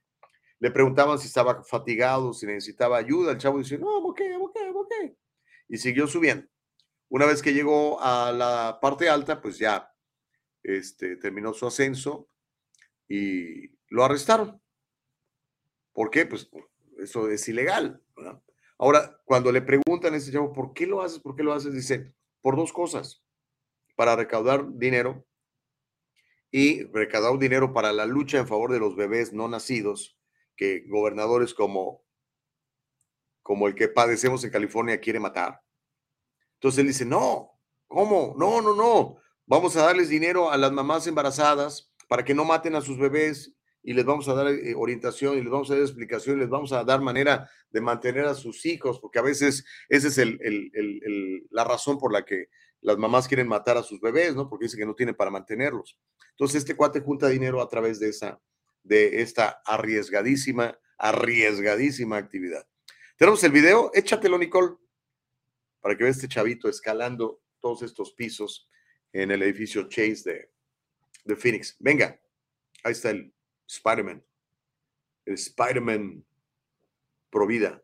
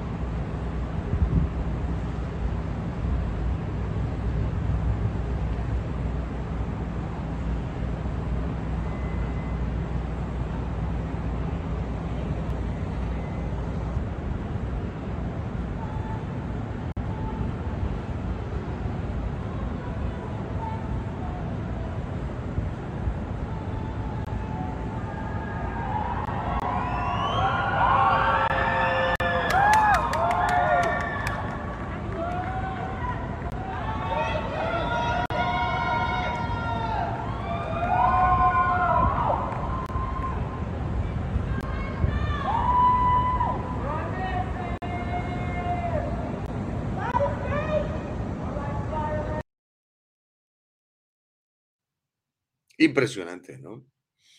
Yo no lo haría.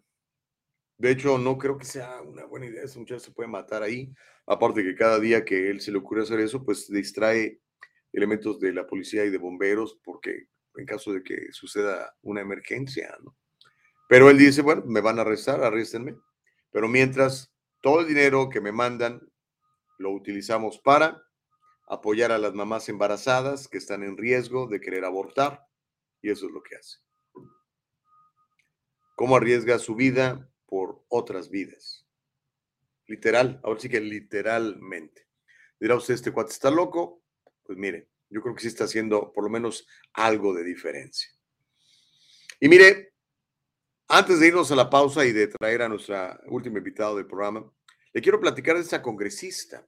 Ella, el 8 de febrero, o sea, hace ayer, sí, ayer, si hoy es 9, Dijo que la inyección que le dieron contra el bicho le causó lesiones.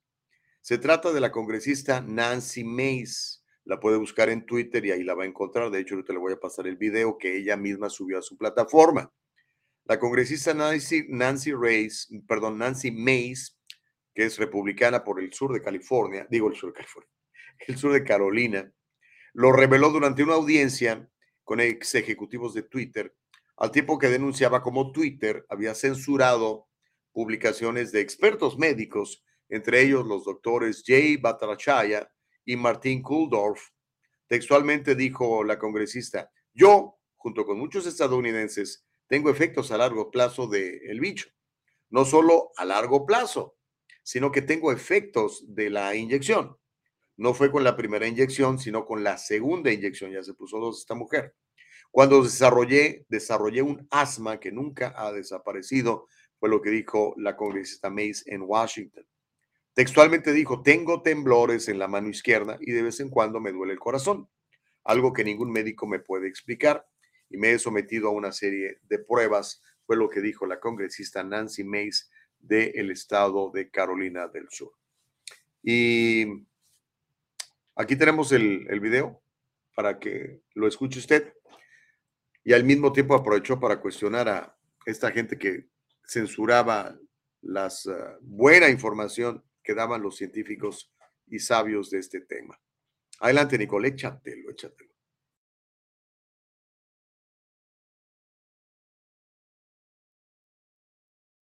I have effects from the vaccine. It wasn't the first shot, but it was the second shot that I now developed asthma that has never gone away since I had the second shot. Um, I have tremors in my left hand, and I have the occasional heart pain that no doctor can explain. And I've had a battery of tests.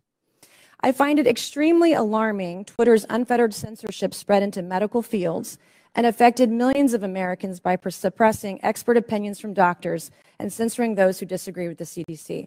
I have great regrets about getting the shot because of the health issues that I now have that I don't think are ever going to go away. And I know that I'm not the only American who has those kinds of concerns. Another example of what Twitter has done to censor folks is uh, from Dr. Martin Koldorf, a Harvard educated epidemiologist, who once tweeted COVID vaccines are important for high risk people and their caretakers. Those with prior natural infection do not need it, nor children. The Twitter files reveal this tweet was deemed false information because it ran contrary to the CDC. So, my first question this morning of Ms. Gaddy, may I ask of you, where did you go to medical school? I did not go to medical school. I'm sorry? I did not go to medical school. That's what I thought. Why do you think you or anyone else at Twitter had the medical expertise to censor a doctor's expert opinion? Our policies regarding COVID were designed to protect individuals. We were seeing. You guys censored Harvard educated doctors, Stanford educated doctors, doctors that are educated in the best places in the world, and you silenced those voices. Pues sí, y todavía lo siguen haciendo, ¿eh? ya Twitter no lo hace, pero otras plataformas sí, porque creo que siempre hablamos aquí en clave. Eso de que nos pongan en la cárcel de las redes sociales es muy incómodo porque entonces este mensaje bueno que tenemos no, no se lo podemos compartir. Pero en fin, Sally Tello dice, no fue a la escuela de medicina, eso es lo que más me intriga, que aquellos que empujaron todo esto fueron todos menos médicos. Claro, eran políticos, eran empresarios, eran gente que estaba recibiendo mucho dinero por esto, amiga. Julio C. Mejía, Oaxaca, dice, se debe ayudar a la gente a salir de la pobreza, pero no dándoles programas gratis.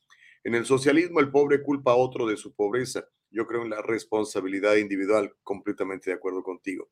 Un gobierno grande no sirve, se llena de burocracia. El que menos recibe es el pueblo. Completo. Qué sabio eres, mi querido Julio. Hay gente que todavía no le llega agua a la azotea en ese sentido, pero eres absolutamente sabio. Vea esto, mientras más grande es el gobierno, más chiquito es el ciudadano. Se lo voy a repetir. Mientras más grande es el gobierno, más chiquito es el ciudadano. De lo que se trata es de que tu amigo, ciudadano, ciudadana, seas más grande, más fuerte, más poderoso y que el gobierno sea más chiquito para que el gobierno te tenga miedo a ti y no tú al gobierno, por el amor de Dios. Todos estos señores viven de tus impuestos Tú trabajas, tú produces, te quitan 15, 20, 30, 40, 50%. Y con eso ellos viven de pocas y empujan más leyes para seguirte empobreciendo. Digo, ustedes que votan por la izquierda, ¿no? ¿Por qué lo hacen? I just don't get it. Pero no te preocupes, yo antes pensaba como tú. Yo era de izquierda, se los he confesado aquí. Era ateo y de izquierda. Y bien sindicalista. El daño que le han hecho los sindicatos, sobre todo los, los sindicatos de maestros, a sus niños, a la educación de sus niños. Son, son brutales, esos tipos son absolutamente malvados. Julio dice, no al socialismo y no al comunismo, yo creo en un capitalismo compasivo. No voy a permitir que la pobreza se convierta en un problema en mi familia. Nací pobre, pero no voy a morir pobre. Creo en las oportunidades de este gran país, yo también. O sea, si tú naces pobre, no es tu responsabilidad, hermano querido, hermana querida. Pero si tú te mueres pobre, es tu responsabilidad. Tuviste toda una vida para cambiar y no lo hiciste. A lo mejor porque te engañaron, te dijeron que eras pobrecito, que porque eras mexicanito, porque eras prietito, porque eras chaparrito, me estoy describiendo. Entonces no la podías hacer. Y te lo creíste. Y a cambio de eso te estuvieron dando dádivas durante años, una tarjetita aquí, un reembolsito acá, ¿ah? y seguías votando por esos señores que te seguían esclavizando. Por lo menos considérenlo. Homero dice: Si en tu cuerpo te salen moretones, ¿ah? o si en tu cuerpo, yo creo que existe por Si en tu cuerpo te salen moretones, no es culpa de la vacuna, es culpa de una noche exagerada, por Dios. Homero, ¿qué andas pensando, amigo? Neftali Moreno dice: Entre más leyes tiene un gobierno, más corrupto es. Estoy de acuerdo. Magali, ¿cómo estás, Magali? Gus, desde que me puse las. A mí me salen moretones en mi cuerpo y los doctores no saben de dónde vienen, igual que la congresista. Pues sí, pero si lo cuestionas, luego te cancelan tu cuenta de Facebook. Francisco Ramírez dice, Kelly Envy, la fiscal que murió por no vacunarse, ya no puede decirlo porque ya está en el panteón y ella luchó porque no la vacunaran, dice Francisco Ramírez. ¿Ok? Es tu punto de vista. Hay quien te diría, le hicieron la autopsia al cadáver, sabemos que murió por no inyectarse. eso ya lo leí. Ernesto Gutiérrez Figueroa dice, eso es estúpido. Si los votantes que tratan de entrometerse en las vidas y decisiones de los demás, aunque escale una torre al doble de alto, y si se cae, se la parte, nada va a cambiar, dice Ernesto Gutiérrez Figueroa. Oh, o sea, se refiere al, al, al Spider-Man. O sea, lo que él hace, en tu opinión, es estúpido. Pues es que él, él cree en la vida, brother, y él arriesga la suya por los demás, pero pues obviamente no todos van a pensar lo mismo, Ernesto. Sally dice, no fue a la escuela de mi... Bueno, ya lo había leído también. Ok, no, pues creo que ya, ¿no? Oh, e, e, esa está buena esa de Héctor. Dice, ¿cómo sabe ella? Se refiere a la congresista. ¿Cómo sabe ella si lo que está sufriendo eh, no es efecto retardado del COVID y no la vacuna? Bueno, es que a ella no le dio COVID, para eso se vacunó, para que no le diera. ¿no? ¿Te acuerdas que decían, no quiere usted contagiarse? Vacúnese vacúnese, pues si no se va a contagiar. Y después decían, bueno, este, pues ya descubrimos que de todas maneras se contagia usted, pero póngase otro. Y ahora resulta que la mayoría de los muertos que fallecen de, del bicho son vacunados. La mayoría, abrumadora mayoría, vacunados y revacunados. Ahí están las estadísticas del mismo CDC. Pero te dicen que mejor otra vez y otra vez. O sea, no, pues vas a, calidad, vas a quedar en calidad de, de regadera, brother. Imagínate cuántos picotes, piquetes. Ok. Ah, ¿Tenemos ya a, nuestra invitada? Creo que sí, ¿verdad? Ok. Bueno, vamos a hacer una pausa. Ya no le voy a alcanzar a contar eh, de este requisito de vacunación para entrar a los Estados Unidos. Se lo voy a contar yo creo que mañana. Pero al regresar de la pausa, tenemos una entrevista con Ceci Iglesias de The Pine Union. Le voy a mostrar un video muy bueno que hizo para PragerU, en donde cuenta su historia. Ella nació en El Salvador y fue traída aquí por su mamá buscando un mejor futuro. De eso vamos a platicar al regresar de la pausa. Hacemos entonces una breve pausa, mi querida Nicole, y este, traemos a, a Ceci al regresar, ¿ok? Volvemos.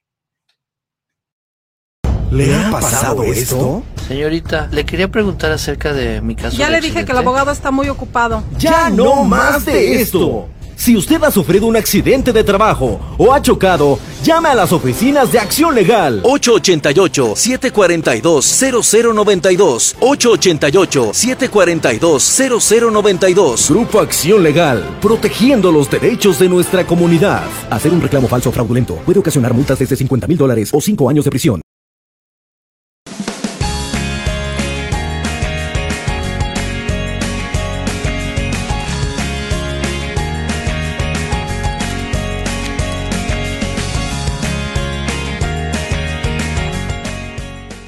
Shampoo and gels, made with natural products and paraben free, leaves your hair silky smooth, and the gels keep it in place all day. Kanika, for today's generation. And most important, Kanika, made with love.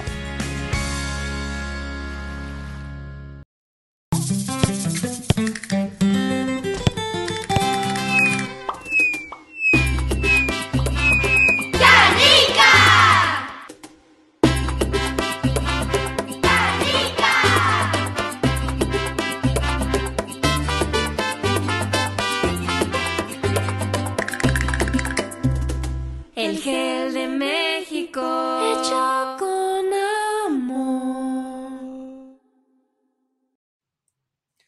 Qué buena onda, continuas con nosotros. Estamos haciendo el diálogo libre el día de hoy desde Sacramento, California. Aquí estoy en la habitación de mi hotel.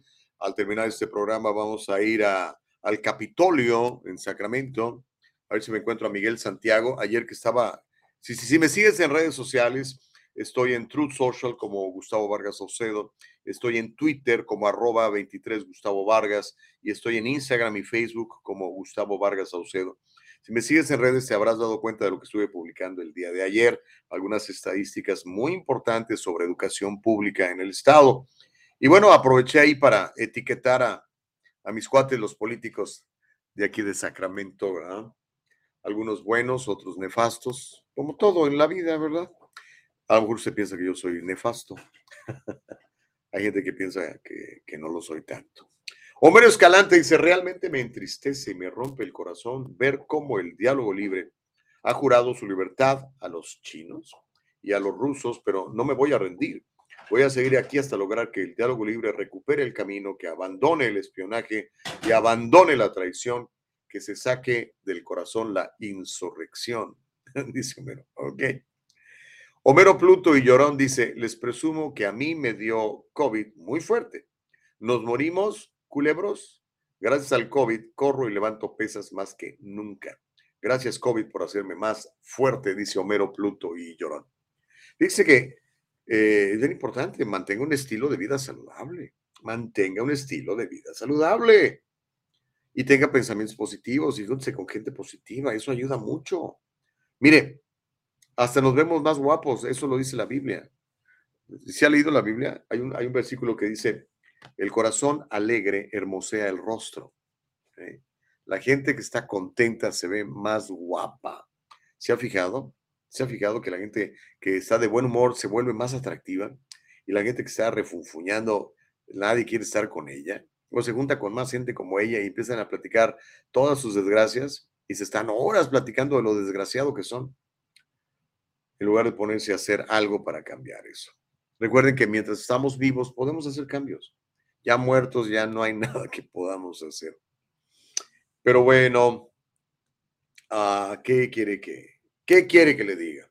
Ok, tenemos a, a, a nuestra querida amiga Ceci. Ya, Ceci está lista. Ok, entonces, ahorita nos vamos a ir con Cecilia Iglesias.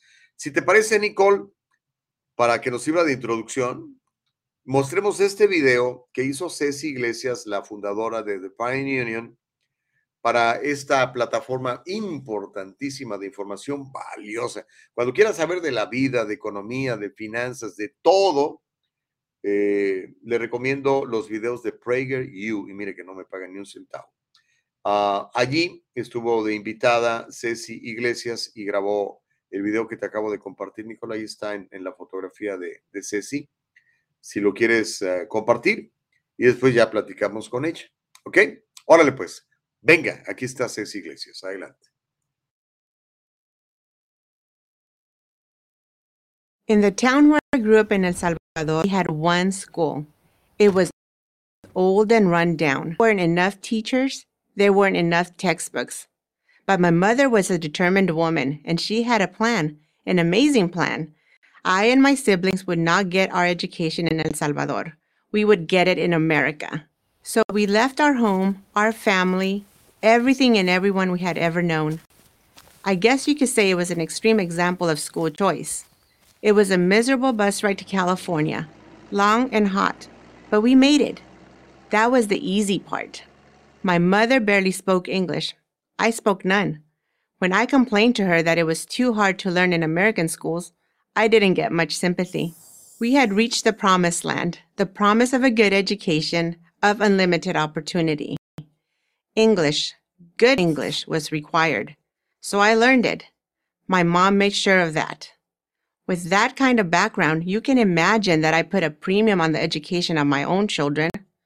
So when my son approached first grade, I took a hard look at the government school in our neighborhood. I didn't like what I saw. Academic standards were low, discipline was lax. I saw no good future there for my son, but I didn't have the money for private school.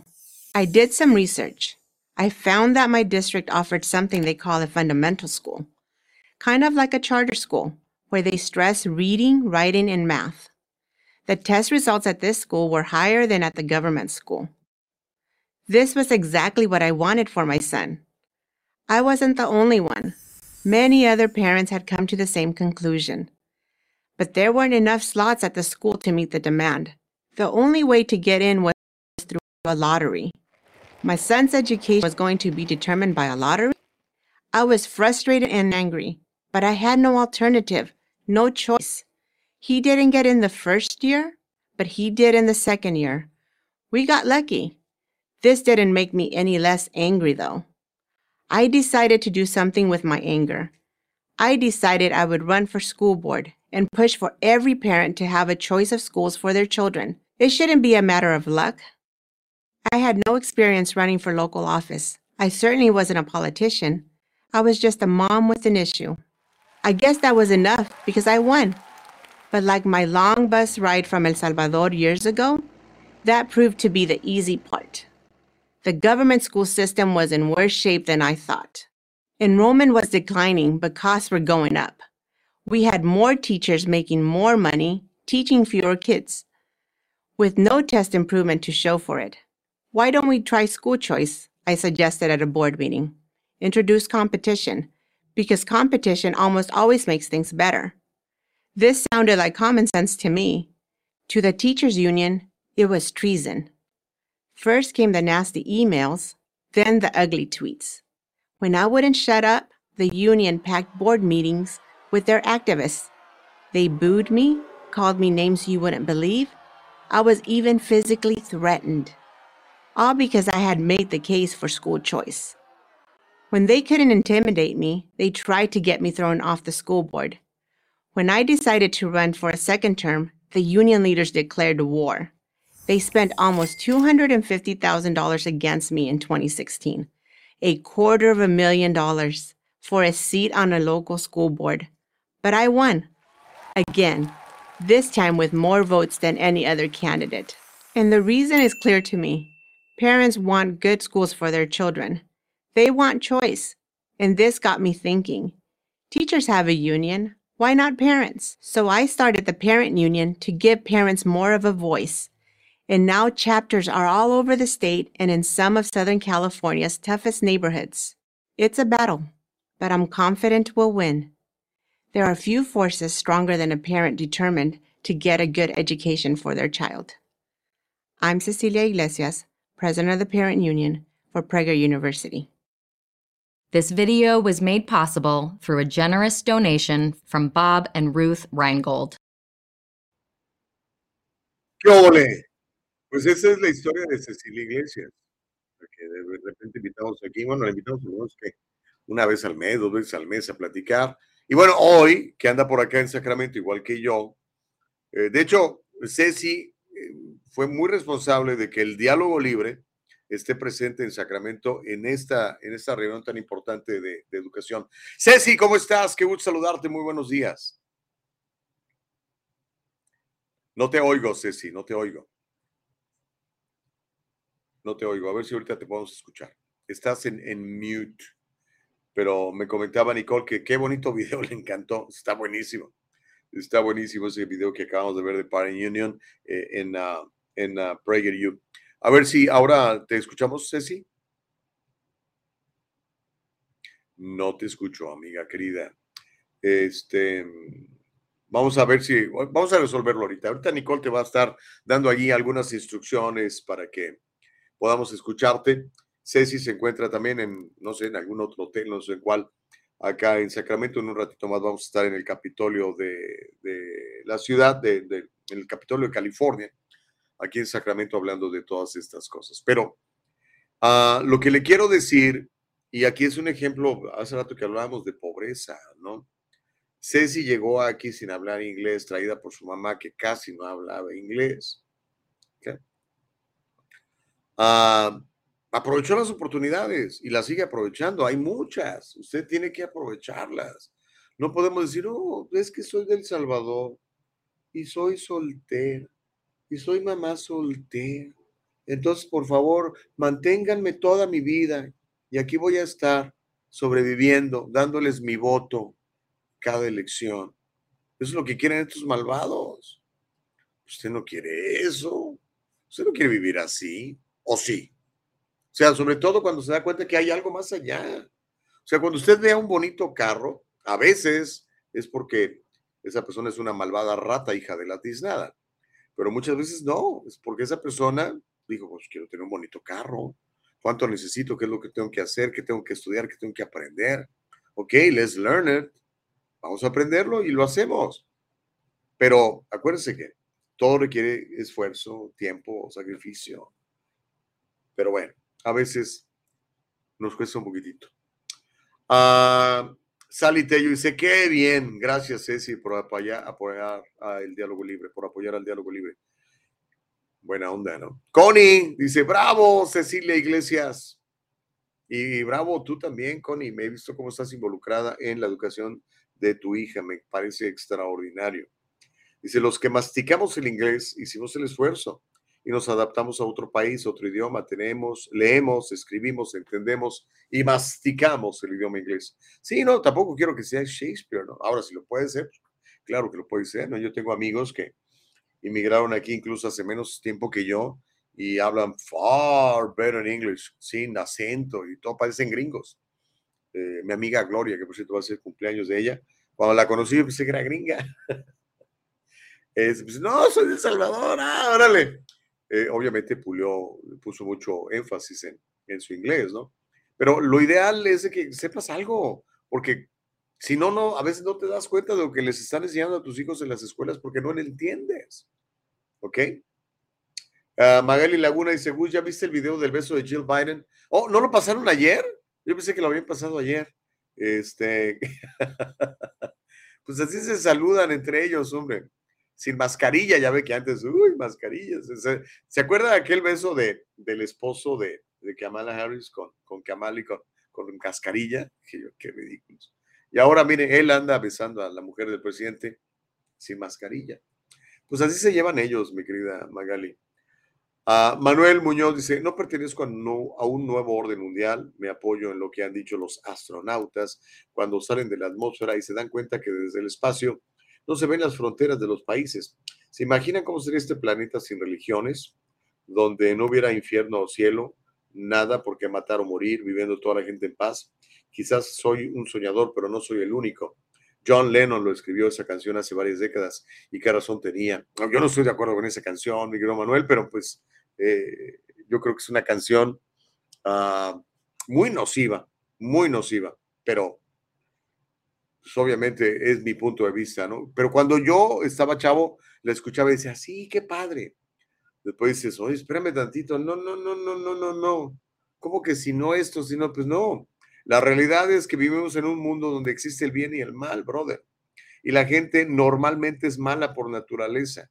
Si somos absolutamente inocentes, naives, dicen en inglés, y creemos que todo el mundo, toda la gente es buena, nos va a llevar la tiznada, brother nos va a llevar la tiznada. Y yo creo que eh, la moral, que es la tradición de las personas, es lo que detiene muchas cosas malas que sucedan. Y por eso hoy vemos que la moral se ha relajado y por eso vemos las cosas que vemos.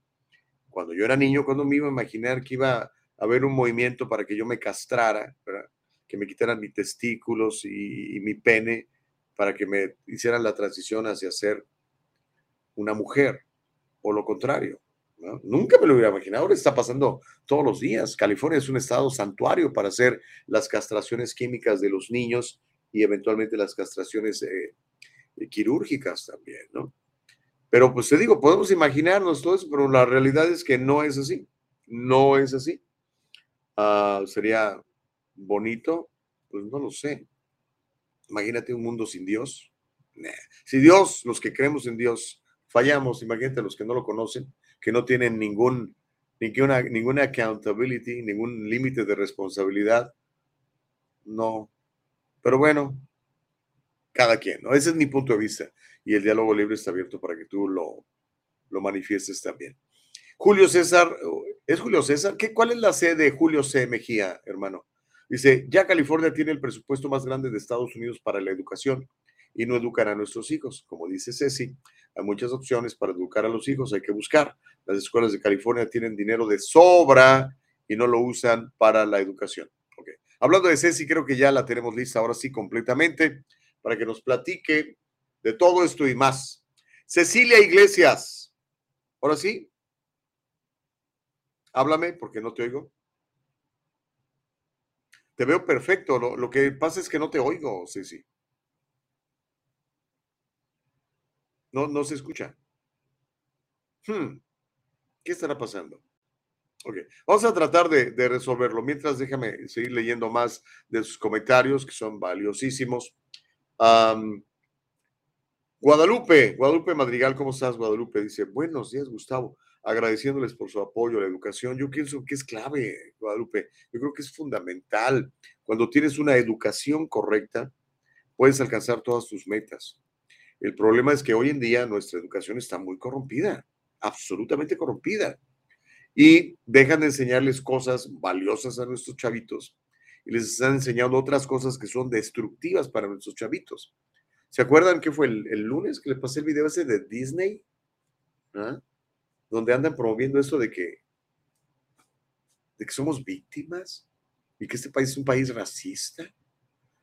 Sea, con todo respeto, siempre les digo, si este país fuera tan racista como dicen que es, ¿por qué viene todo el mundo para acá? ¿Por qué no se van a Corea del Norte? ¿Por qué no se van a Rusia o a Cuba o a Venezuela o a España o a cualquier otro lugar? Obviamente es un país que necesita mejorar, todo, es perfectible, todo es perfeccionable, todo se puede mejorar, pero en este momento eh, no hay mejor para mí, no hay mejor país en el mundo con más libertad y con más oportunidades, independientemente del color que tengas, independientemente de la religión que profeses, independientemente incluso de tu sexualidad o de lo que quieras, puedes hacer lo que quieras, puedes alcanzar grandes cosas, pero eso creo yo.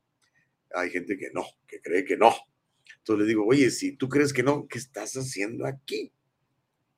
¿Ah? Corea del Norte se espera con los brazos abiertos. No, no, ellos saben que, que sí es, pero pues yo pienso que les gusta pelear un poquito, ¿no? Y de alguna manera muchas veces eso justifica el que, el que no te vaya bien porque le puedes echar la culpa al racismo. ¿ah? No, no me va bien en mi trabajo porque es el racismo. Oye, pero ¿quién te obliga a que estés haciendo ese trabajo todo el tiempo? Aprende otra cosa aprende otra cosa, aprende el idioma, súmate al proceso productivo del país. Si yo le contara, bueno, si yo le cuento. Tengo unos clientes, creo que se lo comenté alguna vez, son ahora multimillonarios, pero empezaron bien pobres, como casi todos los que llegamos aquí, nos llegamos sin un clavo, ¿no? Llegamos con muchos sueños, con muchas metas, eso sí, y se van diluyendo con el tiempo o van aumentando con el tiempo dependiendo de lo que hagas, con quién te juntes y qué aprendas, ¿no? Ellos se dedican a juntar el aceite reciclado de los restaurantes y lo utilizan para vendérselo a no sé quién que lo utiliza de otra forma. Con eso se hicieron millonarios. Todo es cuestión de encontrar un nicho y de ver cómo le puedes solucionar los problemas a los demás. Mientras más problemas le soluciones a la gente, mejor te va.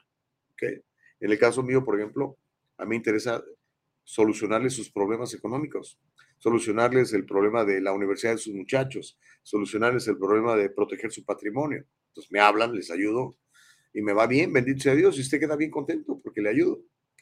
Ok, tenemos ya a Ceci. A ver, Ceci, háblame.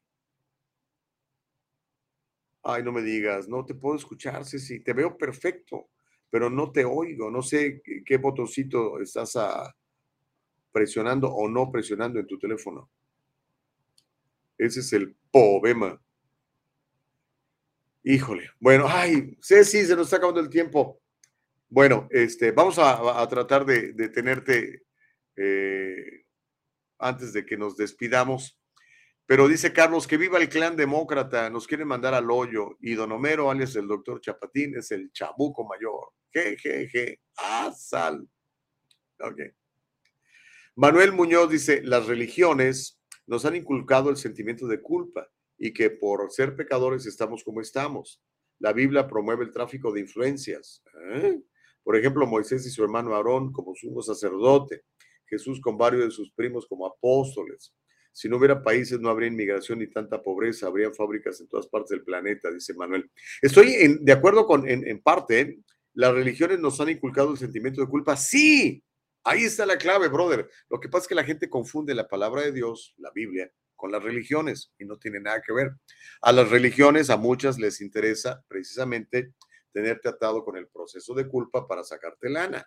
¿okay? ¿Quiere que su papá se vaya al cielo? Ok, pues pague tantos eventos aquí, deme aquí, deme allá. Y te tienen atado. En eso estoy completamente de acuerdo contigo, Manuel. Pero cuando verdaderamente conoces a tu creador, es la verdad y la verdad te hace libre. Y te das cuenta que eres su imagen y semejanza y que puedes hacer todo lo que tú quieras. Todo lo podemos en Cristo que nos fortalece. El problema es, como dices tú, la religión. Estoy de acuerdo contigo. Yo por eso no soy religioso. Yo no profeso una religión. Yo leo mi Biblia y trato de vivir bajo las, enseñanzas que allí me da. Y le invito a que usted lo haga también. ¿Ok? Pero pues cada quien, hermano, ¿qué quieres que te diga? Dice Mauricio Reyes, no veo a Dios aquí arriba, Yuri Gagarin, arriba la democracia. Hey, eso dijo, es, me acuerdo de Yuri Gagarin, que fue el primer hombre en el espacio, ahora puesto por los rusos, y este, o en esa época la Unión Soviética, la Unión de Repúblicas Socialistas Soviéticas. Y sí, sí dijo, no veo a Dios, o sea, qué, qué, tarado, ¿no? O sea, Dios está ahí arriba, hermanos queridos. Lean su Biblia para que entiendan dónde está Dios. El señor Chávez dice, ninguna condenación hay para los que están en Cristo Jesús, Romanos 8.1. ¿De acuerdo? Gracias por citar la palabra de Dios, señor Chávez. A Manuel Muñoz dice, yo igual creo en Dios. Pues haces bien. Ahora, el asunto es, ¿quién es Dios? Es otro rollo. Porque mucha gente me dice que cree en Dios, digo, Dios, Jesucristo. Dice, no, eh, ah, entonces, entonces no es Jesucristo. Para mí Jesucristo es el único Dios. ¿Ok? Los demás son diosesillos que andan por ahí confundiendo a la gente. Pero igual, si tú crees en el dios Vishnu o en Alá, pues, todo lo puedes hacer, todo te es lícito. Ernesto Gutiérrez Figueroa dice, si estamos en un país con muchas libertades, por ahí muchos entrometidos que quieren meter la religión en la política y en las escuelas, sin importar que algunos pensemos diferente, dice Ernesto Gutiérrez Figueroa. Estoy de acuerdo contigo, Ernesto. Pero el asunto es que le enseñan otras religiones, la religión del wokismo, por ejemplo, ¿verdad? Pero yo creo que en todas las escuelas, ya que, por ejemplo, en, en, las escuelas les estudian, el, les enseñan sobre el Islam, sobre el budismo, ¿por qué no les enseñan sobre la Biblia? Pues también se vale, ¿no? Aunque tú pienses diferente, está bien. O no hablen de ninguna. Pero el asunto, Ernesto, es que es muy sencillo. O sea, si tú tienes una fundación en el temor de Jesucristo, en el amor a Dios, pues vas a querer que tus hijos estén educados de tal manera. ¿no? Y si tú eres el que paga los impuestos, pues tú, deberías poner las reglas, ¿no? Y si no, pues que se acabe todo este asunto de las escuelas públicas donde la izquierda se apodera y les enseñan cosas que no convienen a tus hijos. Aunque tú estés de acuerdo, yo no estoy de acuerdo. Yo no quiero que le enseñes a mi hijo que no es un niño, sino que es una niña no estoy de acuerdo que le enseñes a mi hija que puede matar a su bebé en, en, en, su vientre. No estoy de acuerdo. Yo no quiero eso. Y yo soy el que pago también, ¿no? Entonces, lo mejor es el school choice, que tú escojas a qué escuela quiere ir tu hijo. Y si California tira a la basura 23 mil dólares al año por cada estudiante, pues mejor que me den a mí esos 23 mil dólares que ya pagamos de impuestos y yo los administro. Entonces, si tú eres ateo, mandas a tu hijo a una escuela atea. Pero si tú eres eh, islámico, mandas a tu escuela, a tu hijo a una escuela musulmana. Y yo soy cristiano, mando a mi hijo a una escuela cristiana. Y todos contentos con la misma cantidad de dinero, ¿no te parece? Ese es el school choice, que ya tienen algunos estados, pero que California no lo tiene. Ok, chicos, ya se nos acabó el tiempo. Vamos a tener que eh, posponer la, la plática con Ceci para el lunes porque ya el tiempo se nos acabó, tuvimos algunos problemas técnicos con su señal, pero estaremos de regreso mañana. Mañana ya estaré en Los Ángeles haciendo el programa, espero, sí, me, voy al mediodía, así que debo estar en la noche por allá y mañana hacemos el programa desde, desde un rinconcito de mi casa, ¿ok? Gracias a todos por sus comentarios, gracias a todos por, por participar. Recuerden que aquí no hay cortapisas, aquí no limitamos a nadie, todo nos es lícito. No todo te va a traer beneficio, pero tú puedes pensar lo que quieras y hacer lo que quieras. El asunto es cuando atacan a los niños, ahí es donde ya me enoja mucho. Deja que el chavito cumpla 18 años para, se, se quiere castrar, que se castre, pero no lo estés molestando desde chavito, haciéndose grooming. Eso es malvado, eso está muy mal. Y la gente se debe ir a la cárcel, empezando por el groomer en chief, ese gobernador que padecemos en California. Uh, Charo Pinedes, Gustavo, yo tengo un testimonio, soy sobreviviente de cáncer y eso cambia mi vida tremendamente. Regresé a la escuela porque me di cuenta que vida solo hay una y hay que aprovechar. Charo, bravo, me interesa conocerte. Mándame un mensaje para platicar en el chat. Me encanta ese tipo de testimonios, son buenísimos. ¿Ok? Órale pues. Bueno, eh, bendiciones para todos, me tengo que ir, ustedes también. Nos encontramos mañana de 7 a 9. Nicole Castillo. Bravo, una vez más, gracias por tu extraordinario trabajo de hoy y el de ayer que estuvo de primer nivel. Hasta mañana. Vayan a hacer cosas buenas por su prójimo, vayan a ser útiles, vayan a servir, les va a ir muy bien. Bendiciones. Bye.